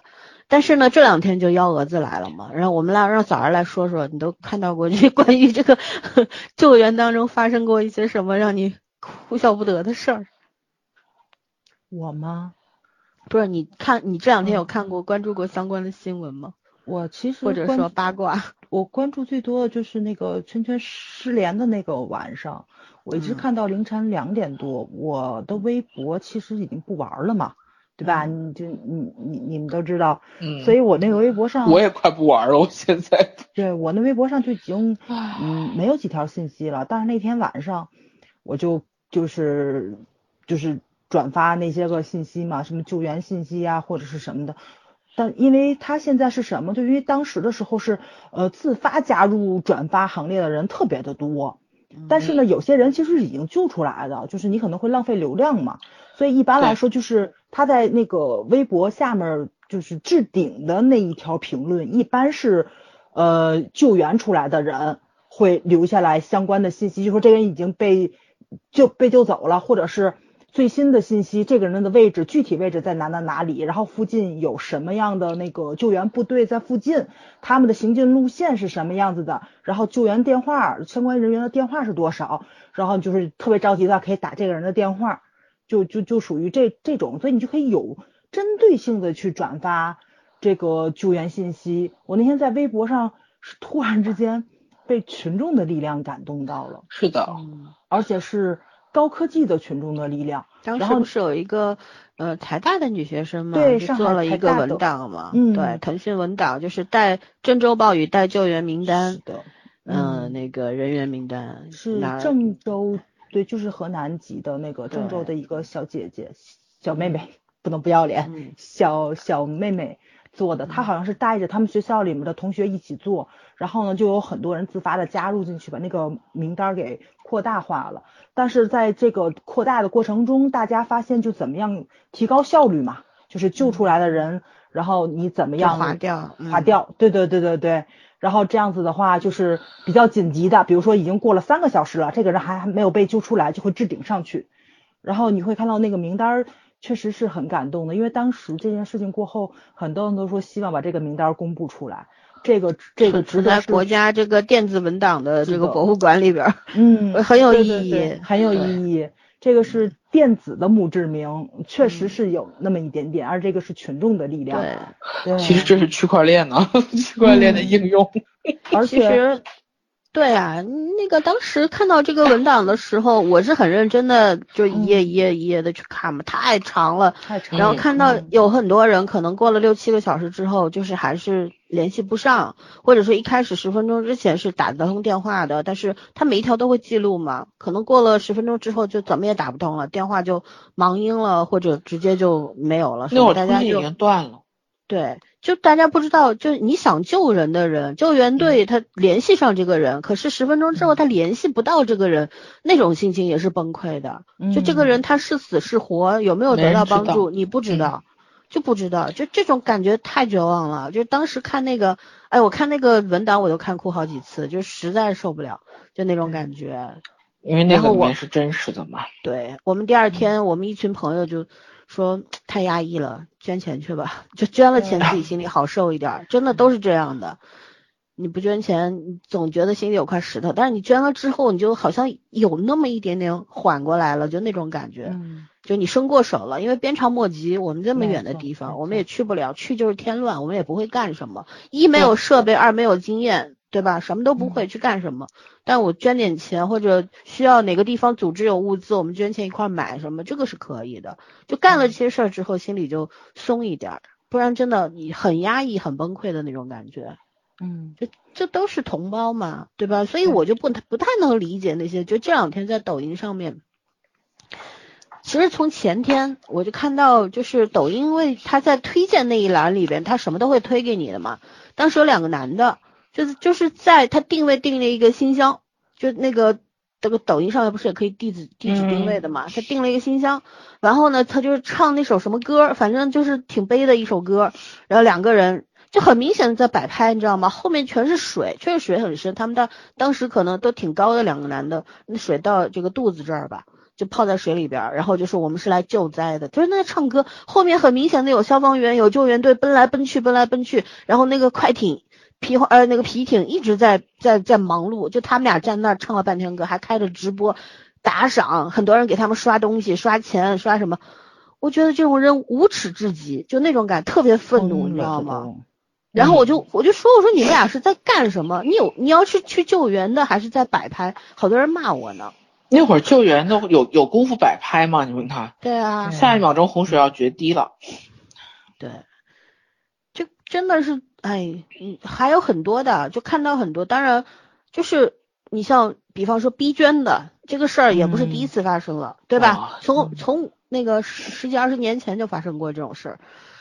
嗯，捐多少了？呃，你捐了吗？你捐多少了？是吧？然后今年就特别反常的，就是这个又是排行榜，呃，搞了个艺人捐款排行榜，排行榜何止于艺人呢？你知道嗯抖音上我这两天在刷，红，抖音上所有的大大小小的那些博主们，基本上都要都都得专门发一个微博，然后证明自己给谁谁谁捐过款，还要晒一下。要不然就要被骂，骂的他这死。是有流程的。先是什么呢？先是公众号嘛，可能是先去做了一个明星的，就是那个捐款排行榜，粉丝不乐意了。意思就是我们家偶像不管怎么样，我们捐钱了。就是你你干什么冷嘲热讽的呢？粉丝就去做了一个 叫公众号的那个，就是叫什么？就他们背后公司资本的捐行捐版捐款排行榜。从什么 UP 主、B 站的 UP 主啊，一直到公众号啊，这些个做完了之后，坑扯淡的人真对。然后就这种，就刚开始可能就就只是粉丝跟这个就这帮神经病两波脑残的互相对决，然后就把大众情绪给激化出来了。大家都觉得啊，你们都不捐是吗？然后就跑到所有跟这个娱乐圈相关的人底下去问你捐了多少，你捐了多少。这是一个慢慢升级的一一种社会现象，我觉着就嗯就全民都疯了的感觉，就大家把这个。这个怎么说？这一这一个灾情的事情越来越跑偏，越来越跑偏。就是好像大众也认同了这种做法了，这个以前还会很多人会会质疑的嘛，对对吧？嗯，今天看到一句话说，毫无疑问，互联网环境以自由落体的速度恶化，尤其是体现在这次 灾情里边儿，确实是。你看，其实我们就有些人已经反应特别迅速嘛，已经觉察到不对了。比方说鸿星尔克直播间，很多人那种什么 UP 主啊，还有嗯抖音主啊什么的抖主啊，他们就会拍视频，就说哎呀，呃，我们支持国货呀，你买买鸿星尔克了吗？衣服买了吗？什么还晒呢，在那晒呢。然后还有就是什么，我我当时看到看到这个时候，我就已经很反感了。我觉得这种捧杀，对吧？鸿星尔克对自己都不乐意吧？而且你这个运这运动品牌，说白了就那么大的市场，嗯，你多吃一口，人家少吃一口。他本来也没有穷到什么程度，当时是有人把他他们捐款之后也没有怎么样，不知道是自己营销的还是别人给他们营销，还是无意当中被人查出来什么，反正不知道。就是说他们捐了五千万，然后总的市值才三个亿嘛，去年还亏了多少多少，然后就这么弄。但是当时我看了，就鸿星尔克有一个员工还是啥的。他就出来写了一个微博嘛，他就说我们鸿星尔克就是福建当地的品牌，是福建的吗？我不知道。对，晋他说江的，嗯，对，他说其实我们没有说的那么穷，我们不穷，我们做的还是可以的，因为嗯我们整主要的针对的人群也不是你们一线二线大城市的人。对，对，没错啊，他他人家市场定位就是。就是三线城市和小城市嘛，嗯很正常呀。然后他他可可能真的是绝对是不可能像有李宁呀、耐克、阿达、阿迪达斯这种品牌那么恐怖的、那么大的那种行业巨头，他们就是一个中型的中中型企业嘛，应该是这样说。人家市场定位的就是在那里啊。对啊所以然后嗯你这样搞成搞了几天之后，我觉得人人都疯了，是真的疯了，人是真的疯对，对，就是这种善良过了度是一种恶，很多人是没有意识到。然后我是看到哪个视频，就是当时在抖音上面看到的嘛。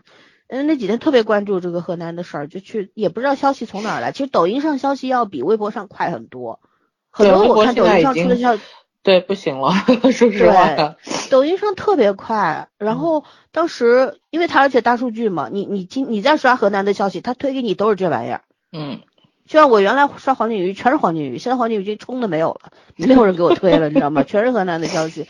然后那天就看到，就是有一个男的跑到鸿星尔克门店里边买了一个五百块钱的东西，然后刷了一千块，然后那小姐姐、啊不是是扔了一千块现金，呃呃是扔吗？我我他是他是到那儿买了五百块钱的东西，然后呢就嗯突然间跑了，小小姐姐懵了，就出来追他，然后那桌上其实放了一千块钱，啊，但是这个不对呀，你知道这件事情是不对的。你有钱，你可以捐给这个，比方说红十字会啊，或者各大基金会啊、慈善总会啊等等，对去帮助灾区的人。你这个一一千块放在那儿，他怎么入账呢？没错，嗯，他把他怎么而且入账？你不是给人家找麻烦吗？你啊是爽了，你自我感动了。那个人家自己的供应链整个打打断了，弄坏了。对呀、对呀、他本来很平稳的，有自己的节奏的。然后后来你看，我们当时就说这事儿鸿星尔克要挨倒霉了。嗯果不其然，前天就不就出了很多消息嘛，说他们恶意营销啊，这都是他们干的，他们没有捐啊，诈捐，人家捐了，人家物品都已经到河南了，好吗？只不过他们是跟呃红十字会签了一个合约，捐赠的合约是说按照当地需要的量。分几个批次捐过去对，它不是一次性捐过去他们的。捐的是五千万物资，捐的不是钱，而且人家是很有嗯商业规律的，这样捐的很合理的。是就是大家总觉得就是救灾是一时的，其实不是。就跟疫情之后，就是韩红基金会的那个钱，就当时花了两个多亿，后后续的钱它是要分那个叫什么来，疫情之后灾后重建什么的，对对，还有陆续也要花掉的。这个也是，你这个疫情你完了之后，就像圈圈说，这个路面你得整修吧，对吧？隧道你得整修吧，这些钱都哪来的？不可能都政府掏啊！你这些基金会你捐的钱，你也是要拿出来的。所以，就至于这个钱怎么花，这不是咱关心的了，这是基金会跟政府去讨论的事情了。就大家你可以监督政府与基金会这个钱花到哪里去了，但是你不能说你捐了两个亿，你现在就把两个亿给我拿出来，以为他们都人们是开银一上头行的了。只看只看眼下，根本不管。是的，我觉得现在就是往年吧，总会有一些出现灾难的时候，总会有一些人沉浸在自我感动，就是人性的光辉当中，觉得自己翅膀都长出来成天使了。但是今年就是超大规模的，嗯非常非常多的。我们这两天就讨论这个事儿，这是什么情况？大家的结论就是因为现在这个疫情已经延续了一年半了，然后大家已已经在这个过程当中，其实变得非常的焦虑焦躁了，急需要一个出口。那鸿星尔克或者说这个灾难就成了大家的一个宣泄口，就是你的善良急需要去表达。对吧？他已经忘了说善良这个东西应该是细水长流的。你要支持国货，你应该也是细水长流的去支持他们，扶持他们去购买他们的商品。但是同时，这个鞋子质量怎么样，设计好不好看，它也是客观现实。如果说质量不好，设计确实很土，那我我不是非要买的，对不对？嗯我我今天不是说我穿了一双鸿星尔克就证明我是个善人，我是个好人，我爱国。你要把这些所有的这种头衔或者标签给拿掉，你不是要去争取那个标签，而是我不需要这些标签。我是一个什么样的人？我内心有自己的国家，我爱它，然后我要支持国货，那我就就根根据我的需要买，是不是？其实你穿什么鞋，穿什么衣服，穿什么品牌，跟你爱不爱国有毛线关系？对啊，你自己的自由而已。对啊、你有你有什么关系，是吧？如果说别国的品牌确实侮辱到我们了，我们可以抵制它。可是我已经买的东西，我也不能扔了吧？我顶多不买了，除非他道了歉，对不对？这才是底线。但我觉得像现在这种疯狂的事情，这简直让人震惊，就那种感觉。我那两天看，我真的震惊。我大家是就又想起来那个时候造武汉造方舱的时候，大家天天围观那个造方舱，给给那个挖挖掘机给卡车取名字啊什么的呀。我觉得中国人又可爱，又又有点可怜，你知道吧？就这种感觉。我我们在这儿说这些，可能又要遭骂或者怎么样，但我们只是想客观的去讨论这个问题。其实，其实每个人都是去急于成为一个善良的人的，希望善良被别人看到，想要去证明我这个东西错嘛？我觉得这个东西不是对错的问题，是一个分寸感的问题，对，嗯对吧？你你今天所有的东西都是两极化的。嗯，，对。你支持了李宁，当年李宁捐款捐那么多，然后今年李宁捐的好像没有那么多的时候，就去痛骂李宁，说什么哎呀，李宁以前两三百块就能买到，现在一件 T 恤就要五百，一双鞋就要一千，我们买不起。呃自从来了什么日本的什么什么设计师之后，李宁就不是中国品牌了，是日本品牌。我觉得说这种话好 low 好 low，对吧？他嗯哎呀，你这个逼捐这件事情，首先当年哪个大明星没被骂过呀？对吧？吴京在汶川扛包扛了一个多月，这个当时不是也被逼问吗？你们捐多少钱呢？是不是？那个新冠疫情的时候，不是各大明星都被问候过吗？你们捐了多少钱呢？那亮一下吧，什么什么的。你捐一百万，你才捐一百万，你挣那么多，啊，我们大概那些人，其实我们都要记住，不是说谁忘了谁没忘，是大家都要谨记，对捐十块钱也好，捐一块钱也好，捐一百万、一千万也好，大家都是量力而行的，也也是摸着良心在做的事儿。如果我确实经济没有那么的宽裕，我捐一百块可能已经是我三天或者一个礼拜的饭钱了，我也尽了力了，这不是应该被取笑的事儿。我们去、嗯去做这个善事、做慈善，不是为了攀比，对，不对？不是为了向谁证明我是更有爱心的一个人，这东西怎么证明呢？你捐了一百，人家捐了一千，你捐了一千，人家捐了一万，你说谁更有爱心呢？如果用金钱去衡量的话，对不对？啊，我这两天看那个，其实 就是你看这个疫情的时候，就那个心情，不是疫情，就灾情的时候，心情特别的跌宕起伏。就是你看到很多这种救援队，民间救援队，大多数可能只有很少的赞助给他们，很多经费啊什么的呀、都是专专业装备都是自己自己掏腰包的。你看到这些东西的时候，你是非常感动的。而且，但是也有一个问题，全国那么多的救援队过去，早过去的那些是因为有指挥部嘛，或者说政府啊什么的，他会给你分派任务，就你们先到的部先头部队啊，或者救援队或者消防啊，都领各自的任务，不要重复，对吧？大家有效的去执行这个任务，大家一一块儿去解决。但是，一些后到的，比方说第第三天、第二天才出发的，到了那儿。他也不知道去哪儿，也不知道怎么弄，就跟着干啊什么的，这也算好。但我也我也看到过相关的一些消息，就是说有些救援队他是不专业的，他装备很专业，他做嗯事儿不专业。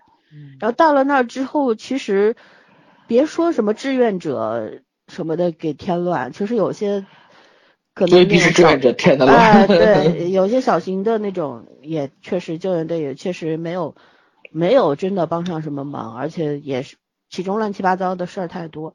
再加上之前我也我在群里也说，我说我我也不怕被骂，我就说一句，当时郑州的这边水退了之后，我说新乡在呼救，我也会在呼救，对吧？大家很多很多人，我相信全都是出于好意的，大家开着私家车，然后就往那儿冲。可是当时看到一个视频，就是所有的车都堵在新乡的那个出口下不去，不去。部队的。车、军车、消防队的车、救援队的车，一个都进不去，物资车也进不去，全是私家车，全是轿车、越野车堵在那儿，这是好事还是坏事？是不是？我们不要把好事变成坏事。但是，但是这个事情我后来又想，这个事情可能他需要一个时时刻刻需要一个站在那儿的一个总指挥，这样又需要很大的一一波人去做这个调控、统筹的那个事儿。但是在这么乱的情况下。而且人员参入参战的人员太多的情况下，而且很多他不是军队，军队是服从命令听指挥的，消防也是，对吧？但是你民间救援队 对不是志愿者不是。那天看到新乡，因为那个哪条主干道上面内涝嘛，又又开始那个那个口冲乱了，上千人上街去传沙包。我真觉得站在密密麻麻的，每个人沙包都要掂一下，何必呢？还减慢了速度。你直接挖掘机吧冲过去，往那倒一把，或者说有消防队或者救援队或者军队在那儿干，比你们干快多了。但是我能够理解，我就觉得至少这些人去，他有参与感了，有人来救了我们，我们现在在自救，我觉得这个这个精神也很重要。对对吧？这个精神很重要，自我自救不仅仅是你说我把自己的命救或者。很多时候是因为你，你拯救了自己的城市，你保卫了自己的城市，保卫了自己的乡亲，这种成就感是值得点赞。比不了，嗯，对。所以我们在有时候在在说这些事情的说这些问题的同时，也不要忘了去赞美他们。但是在赞美的同时，也要看到这个事儿它是有缺陷的。那以后希望永远不发生灾难了。但是如果如果以后再发生，希望是美好的，是的。对，大家知道不可能不发生，就是以后再发生灾难的时候，咱们能不能更更科学的、更专业一点、更专业的、更激动的去解决问题，对吧？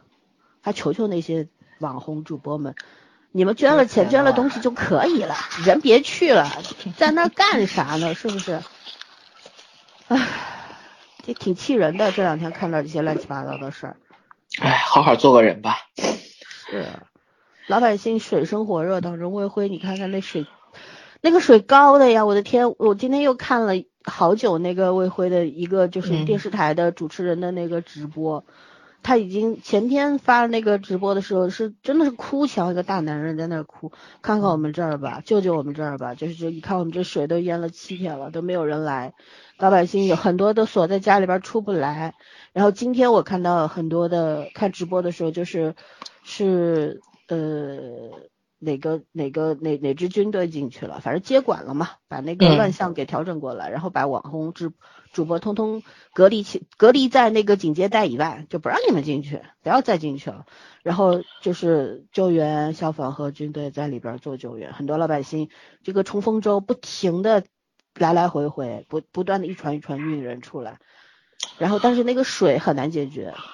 哎，反正是怎么讲，这个舆论永远都是双刃剑。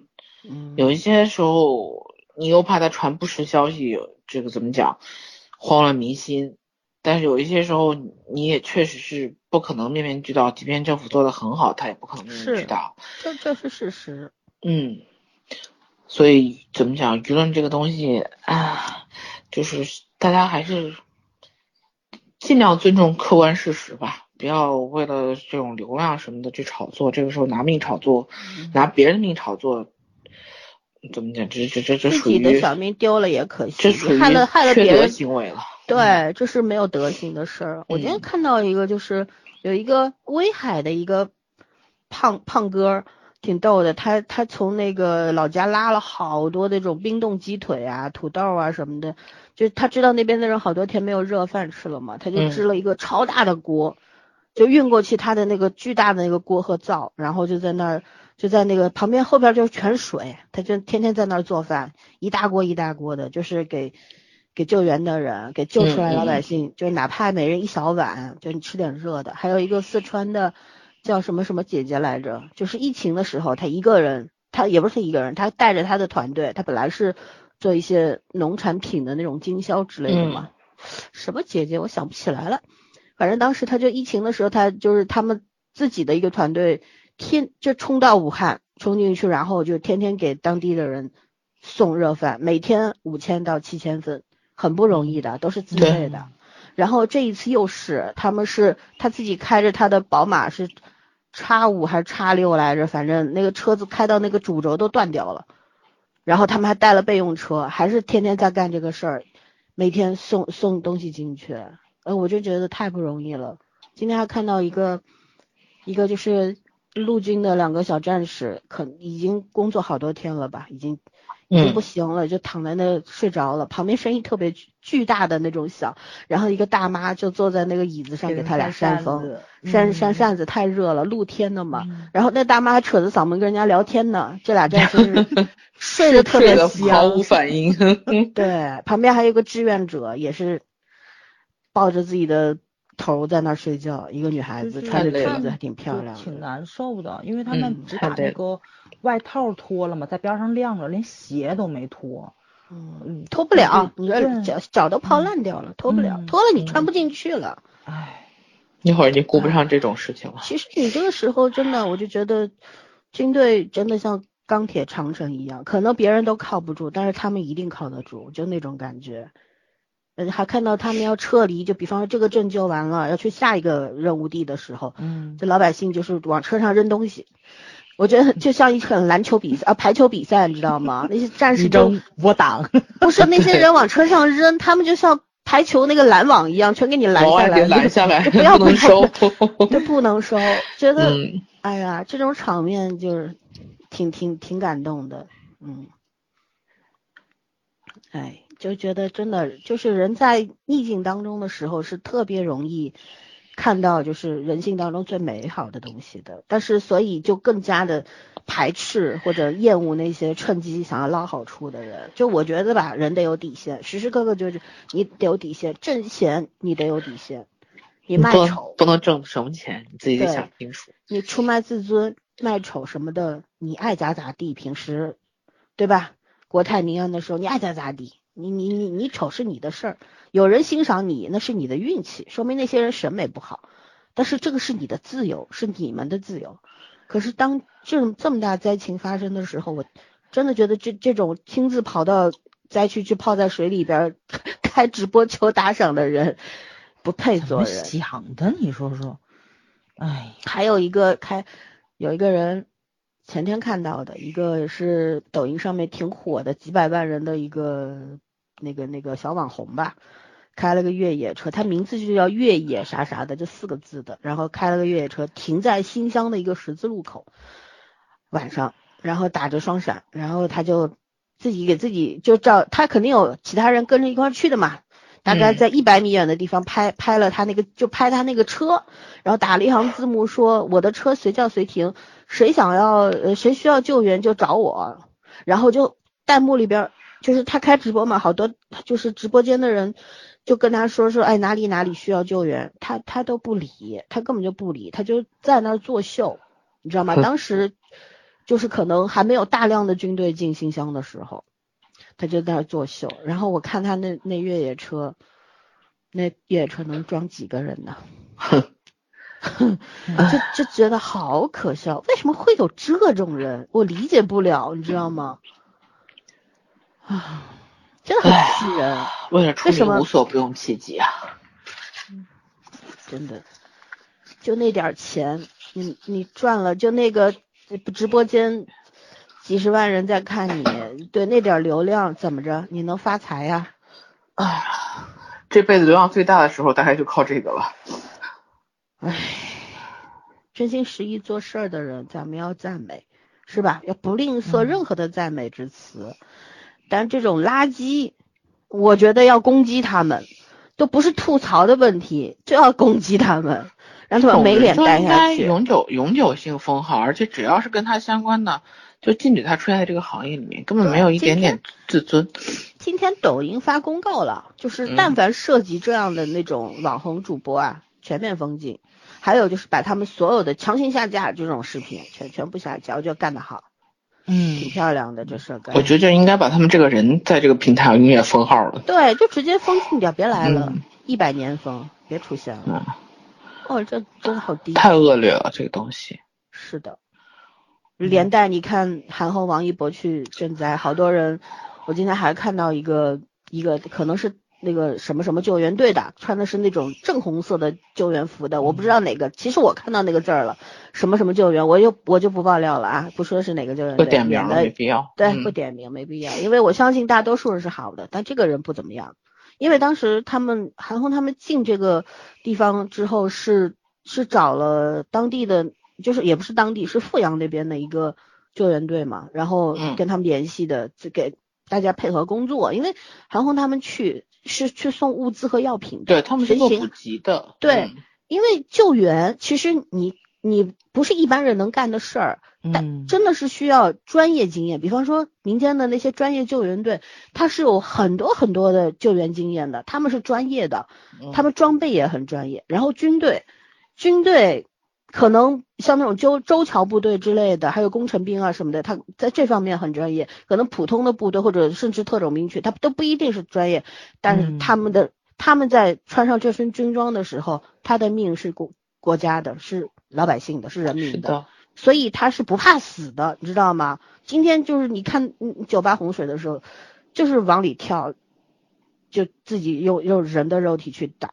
当时不是是谁撒贝宁他们做过一个实验嘛，说人嗯在洪水当中怎么样的站姿是最不最最最最安全的，就是嗯纵向排列，扇形排列也是不安全的。横行排列是最危险的，每个人受到的那个冲击是非常巨大的，很伤害是就很大站成一队的那种。对，对，为什么军人们跳下去是横行排列的？嗯，是因为他们不知道吗？他们只知道什么是科学，可是他们不要这个科学，他们要的是把这个绝这个绝口给堵上，对吧是，嗯不要命的去堵。所以军队在这种里边儿，他可能就很多人说，哎呀，部队都没有救救援队专业。我我对这句话是对的，可是你说出这句话的时候，你是错的，一定要明白为什么呢？救援队他是老百姓，他可能也不怕死，可是为什么军队上了接管之后，他们会说，除了现役军人、退役军人和预备役民兵留下，其他人全都走，包括你蓝天救援队最专业的救援队、都给我走。为什么呢？这个时候是要冒生命危险的，我们不能拿老百姓的生命开玩笑。死我们也去，是我们去死，不能让你们去死。哎呦，这这才是让人热泪盈眶的原因啊，是不是？所以我我就觉得，就有些事儿吧，天天躲在键盘后那些人真的是吃饱了没事干，左挑剔右挑刺儿的。你自己干了什么？你捐了几个钱？然后你你你你为这个事儿干过什么吗？没有。今天挑这个，明天挑那个，真是活得不耐烦了，就那种感觉。唉，唉，我最后再说一句吧，我其实觉得，呃，因为这两天新乡那边还在救援，然后鹤壁那边就只是报那个渭河口合拢了，但是没有报后续的，因为鹤壁毕竟比较小嘛，但是我觉得情况也不会太乐观。嗯，我就说一句话，我说虽然这个生在中国是很幸福的，因为会有人去救援你的，这可能在很多这种西方的自由主义国家是，反正横竖就靠你自己了。嗯，嗯，但是有一个问题就是说，首先你得有能力活到活到人家有人去救你。对，嗯我现在想一想，为什么西方国家一直在强调这个呃救援的这种这种能力啊，这个自己的意识啊？当然，一方面是嗯一方面是就是文明水平达到一定程度嘛。当然，另外一方面我也觉得，因为他们国家是不会管这种事情的，就是你如果自己搞不定的话，你十有八九就要死在上面了。所以人家的这也是被迫无奈。都是要花钱的啊。，对，这也是一种被迫无奈。但是我觉得呢，不管站哪个角度来讲，会一点这种常识总总不是坏事。就像今天他们说，现在其实物资啊什么已经不是最大的问题了，最大问题在于缺少专业的救援人员和这种呃嗯能力，就是这缺乏人员，就缺乏能会使用的和和能帮上忙的这些人，而不是说普普通人。所以我现在觉得，嗯，一个就是孩子，就是最大救援，就是最容易在这个这个这这种事故里面出现问题的一个孩子，因为老人说实话他能做的东西很有限，嗯，然后但是孩子是有能力的，就是有而且而且现在像中国这种条件，一般家庭大部分的家庭城，尤其是城市里面，孩子是很多技能的，像什么游泳啊，然后包括体能啊，他们是有这个能力的，但是。他没有这个意识，我觉得现在缺乏培养这种意识。嗯，就是孩子们自救嘛。对，他们在什么情况下应该？不是自救，就是你你学到了培训啊什么的这些。你你知道你会游泳，可是你你知不知道怎么从一个就是被淹的车里面然后出来？就是在什么时候你要快速的有就是快速有反应，而不是说要等着别人救你。你一个会游泳的人就不会被。在车里淹死了吗？或不会在水里淹死了吗？因为你没有那个意识，这个意识是要通过一方面是要通过理论指导，另外一方面是要通过实践的。其实我真的觉得，以现在中国这些条件，当然很专业的，我不知道有没有这种很专业的，就是说做孩子这种培训指导的。但是我觉得假期啊，与其让孩子上那么多辅导班，真的不如让他们抽空去学个十天半个月的这种，就是咱成年人也得去学。成年人是，我就想说，成年人其实应该单位有组织的，就是分批，就是最最有能力，对最有能力的，呃，成为社会这种救助中间力量这波人，也应该就是定时，哪怕修分儿，对吗？修你这什么公民积分这一类的，既然咱现在这么爱搞积分制嘛，都可以的，我其实觉得没有问题。这种不是你你你听我说啊。啊，就今年开始，咱国家不是下规定了吗？就是课外培训，尤其是文化类的培训是紧急叫停的。然后你知道现在雨后春笋出来的培训是什么吗？嗯，就是你说的。但是专业性呢？就不是让培训机构去做这个事儿，而是由政府牵头做这个事儿。对对对对，对吧？就是这个，对，下到大。各大单位或者说各个公司，就是你你你们公司有多少人？哪些人？比方成成年的身体比较好的精壮男女，对吧？让让他们拉出来去学 CPR，然后去做这个。其实这个是没有坏处的，我觉得挺好的，就是总比不会强。然后像上海，他们那个就是那个 AED 是吧？就是哪哪都有，特别多。然后我查了一下，其实就是天津市里还稍微好一点点，就我工作那个区就只有两个。就只有两台，我们这儿所有的地铁和地铁周边上海是非常多的，学校操场上都有好几个。是的，而且我之前看上海的新闻有，就真的是有人在现场教怎么用它，就是就是就抓着一个普通市民问你会用吗？不会用。然后你会用不会用？然后做了一个调查，其实不会用的人还是很多的。对啊，就他就有这种培训，好像是公益广告还是什么，反正就是呼吁大家去学。挺好的。然后我觉得就是就是一个文明的城市，就应该像上海这样子，就是你会把一些个比较少发生的事情考虑到，其实这个是对弱者的一个帮助。还是那句有备无患。对对对对，嗯。就我真的觉得，反正是除了老人，确实是让他们首先自保之外，像年轻人还是有有能力的话，多学点这种东西总是没坏处的。嗯，而且就就我觉得你说的老人没什么用也不太对，就因为就你们就是你们河南这不是发生了好多事情嘛。然后就好多不都被拍下来放到了网上去吗？最近好像是在陆续去采访被救出来的这些个遇难人员的事情。然后之前有一个视频是一辆车子被冲到了那个洪水中间，然后是一个老人跟两个孩子困在了车里，然后就是周围的人陆续去救他们，把从车里给救出来了。然后这个事件从头到尾就有人去梳理了。然后其实是什么呢？是当时下雨了。外婆去学校里把两个孩子，就幼儿园把两个孩子给接回来了，但是洪水就特别大的那个时候，车熄火了，他打了两次没有打着，然后他第一反应就是马上把打电话给女儿，但是这个外婆特别镇定，然后女儿就已经慌了，然后他先是安慰的女儿，然后呢又安慰了两个孩子，然后跟他们说，他现在玩一个洪水救援的游戏，先把孩子安抚好，因为水迅速又涨上来了。这样的毕竟是少数，少数，对对对，少数。我不是老人没有用，但是你不要让老人承担这个主要责任，他们承担不了，他们而且体力上也不行，对对所以他们最大的用作用是自保，自己保护自保护好自己。孩子，我为什么让他学？因为他们将来会长大，他们要成为对。这波主力，而是。作为如果培训作为政府投入的话，第一波人这种意识要从小就灌输对好。是的，嗯，第一波人培训的主力肯定是孩子和我们，而不是说让老人你给他们培训，你看相对来说日本这种老地震，那些小孩不是从小就学这些，对怎怎么躲，对吧？躲在安全的区域，怎么嗯自救，这是最基本的。咱们也在达不到全民完全普及的时候，先紧着有生力量来。也就是说是，或者难听话，为什么家里买保险先买先买正在工作的人？嗯，就是我我看了一个采访，是蓝天救北呃是哪个蓝天救援队啊？反正蓝天救援队有对有五六十个地，每个地方的都不一样，他们就是一个同盟。对，当时是这样的，好像是新乡的一个村子里边，那水啊已经淹到就是。一般都有院子嘛，院院子有铁门嘛，嗯铁门都不见了，就淹到这种程度了，就是一楼没了，二楼半也没有了，就这样的。然后很多老人就不肯走，救援队进去带不出来，为什么呢？他觉得我一辈子，我就这点东西，我我守着他，我不走了。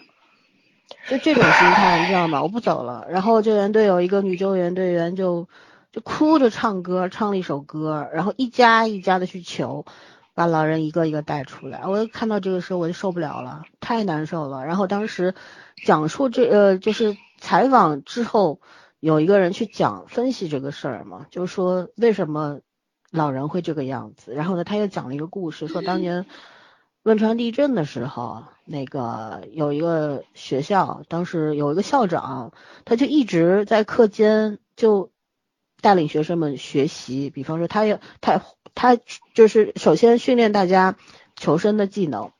有什么事儿的时候，不要待在教室里边，要冲到校呃这个对操场的中间，然后怎么走怎么走通道，怎么走是安全的，是不是不要靠近这个墙壁等等。然后他又自己呃，反正自己花了钱，然后也找了相关的部门，把他们学校原来的一些老破旧的一些设施给拆了，重新造。然后他说汶川发生地震的时候，这位校长正好在哪儿开会，然后在这急死了呀。等他回到这个地方的时候，一看学校里没有一个人伤亡，其实这嗯。就是平时提高这是一种训练，其实有过训练人是被训练出来的，并不是说给你演示一遍你就会，那种人太少了。尤其像我们这种大人口大国，我觉得这东西是必须要普普及的，因为你看我们年轻的时候是没有没有这种没有这个能力和机会，嗯，也也没有这个意识，就没当回事儿，啥都不，当回事儿，我们那时候还是饭吃饱，先把哎饭吃饱，然后学上好，就是这种。就不年轻人他没有这个意识，但是当你经历的灾难越来越多的时候，你逐渐就明白了一些道理。所以人前人走过所有的路，你在你你也不可能走一模一样的路，所有的经验告诉你都没有用，你不去经历是没有用的。嗯，所以呢，就是总是要吃了苦才知道怎么回事儿。所以对我是觉得咱们政府要紧急的去把这个事儿给做起来。我去，我前年我去学了那个呃 CPR，然后怎么使用呃一些设备啊，什么是为什么的，就是我们的高以翔那个事儿。就那个事儿对之后，我自己花钱去学了，但是说实话，两年过去了，我已经不太记得怎么弄了。这个你得反复的、经常的去，就是要要定期的，所以我说对是台风台风过后，我我再去学一遍，我不然我真的你不去使用什么，而且就算这会儿有个人倒在地上需要你去救援，你都不知道怎么下手，你也没那个胆儿，你知道吧？这东西是要不断的去练习的。就像我关注了一个救援的，他教怎么打绳结，你看的很会啊，你自己去动手试试看啊，这这个根本不是那么容易。的。各种绳结，对你学过就会，可是你嗯 看了，大部分人是看不会。包括你在洪水嗯里面呃被冲的时候，你你如果别人扔给你个绳子，你怎么去给它系在身上？然后你是应该头冲上还是应该头冲下？这都是很多很多这种，不是说学的时候，而是说你真切真真切切的去体会一下，你就会了的。你只是学，根本是不可能会记得住。大型城市应一般都会有这种组织，比方说救援组织，或者说一些公益的。我也好想找一个这样去学一学。对，大家有机会、有条件的情况下去学一学。还是那句话，有备无患，对吧？先把自己活下来再说。是还有能够有效的保护家里人。对，嗯，就是你不要指望着说有人会来救你，一定会有人来救你，可是你先要坚持一下。嗯，要把生的活下来的机会保留下来，对吧？争取先活下来。是啊，因为明天和意外真的不知道哪个先来。是这句话的真实感越来越强烈了，嗯，是吧？我看到那些从隧道里面拉出来的横七竖八的车之后，我就不知道应该用什么语言去形容它了。嗯，对，圈圈说他都不知道怎么去经过那条，怎么走那条隧道，我听着心里还挺难受的。是我们没有经历，没有亲眼见，我们都没有办法去想象亲眼见过的人该是怎么多难受。所以我觉得从心理卫生的角度上出发，呃，我希望大家也能够，包括圈圈也能够嗯尽量的去调整，因为经历了这种大灾难之后，见过生死之后，人肯定是会进入一个应激状态的。那这个时候，我们要学着自己去调整。对如果不行的话，请教专业人士去做疏导，因为你必须尽快恢复。如果在这种负面情绪或者极端情绪里边时间太久的话，是真的容易生病的。我看了一本书，把我看书看焦虑了史上第一回。嗯，对，这个时候就是要去找一些适合自己的方式。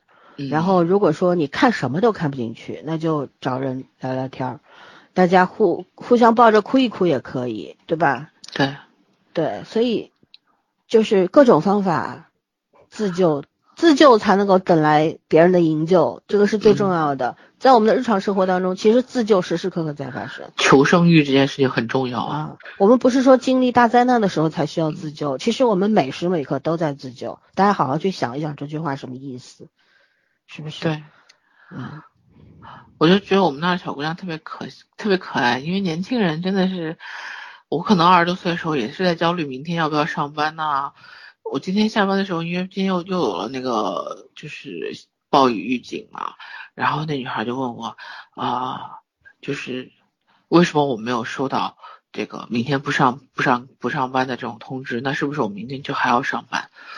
我说，我想着，我说我二十多岁的时候，不是我三十岁那会儿，会不会也跟他问一样的问题？只要没收到这个通知，我就一定要还来上班。对啊。但是我知道这个通知是不可能会有的，因为没有政府不通知我们，当然是不可能会发这种通知的。所以我就跟他讲，我说看情况，命比较重要。对，看情况呗，扣一天工资，扣一天钱也就对，因为你不来，他最担心明天他不来，要他要考试，会影响他之后的职称啊、评奖啊什么的。所以真的年龄不一样，你关心东西会不一样的。嗯，我们只想好好活下去。我现在只想安全的。卑微的求好好活下去。对，就是你真的是就像我同事在担心投标一样，每个人都不，每个人都有不一样的心理状态。是，我有时候觉得，如果大家就是一心沉浸在工作里面也挺好的，就是完全完全不关心外面发生了什么，倒是也不太会引起心理的波动。就是其实傻白甜永远都是幸福的。嗯对啊想的越多越难受。他只有一根筋的时候也挺好的。可是像这种被上天眷顾的人也很少啊，大多数人都是 活在活现实里对，活在不得不面对，是吧？啊，好吧，很很痛苦的一期节目，挺不美好的。说的过程当中都要有一种想要哭的感觉，是很真实的，就很难过，不管是感动的还是痛苦的，它都它都很容易让人崩溃，对吧？所以，嗯，就其实不管怎么样，就经历了这这场灾难之后，就更要珍惜自己的生活，好好的生活。祝大家都好好活着。嗯，还没有面临过灾难的人，其实我觉得全球已经没有人逃得过这个灾难了。新冠疫情就是灾难，对吧？就大家现在处境都是一样的，只不过像现在的，呃，像曾经的武汉人，现在的河南人，还有南京人是雪上加霜，所以呢，大家大家就是守望相助，然后多多关注自己的内心，关注健康，也关注心理健康。然后学一些逃生的本领、自救的本领，保护好自己和家里人，是，就是这是我们学到的，也希望能够分享给我们的听众们。好好活着吧，好好活着是这个世界上最大的幸运。嗯，我们早上还有什么要补充吗？嗯，没有。啊，烟花要去你们那儿了吗？今年烟花特别大，特别大。我都我都我觉得这期节目可以叫烟花不易冷，大家都到处逛。对，嗯，烟花不今天有一个帖子说烟花这一路，然后去呃去了普逛的都是旅游区，景去了中点是吧山景区，说你晃晃悠悠也不走，然后景区看一遍，你是来旅游的吗？嗯，真的很会很会自娱很自乐乐观的中国人，嗯，，对，挺好玩的。好的，嗯，行，那我们就讲到这儿，然后希望大家听到这一期节目的朋友们能够跟我们一样，呃，好好的去保护好自己，好吗？大家晚安。好好思考人生。拜拜。我并不渴望远方，只想找到一个可爱的地方。跨过飞航，穿过弄堂，在我始料未及的想象。这是我一生中最勇敢的瞬间。远在世界尽头的你站在我面前，这是我一生中最勇敢的瞬间。我的眼中藏着心电，嘴角有弧线，这是我一生中最勇敢的瞬间你是黎明地平线是我永恒的终点。我想把时间揉成碎片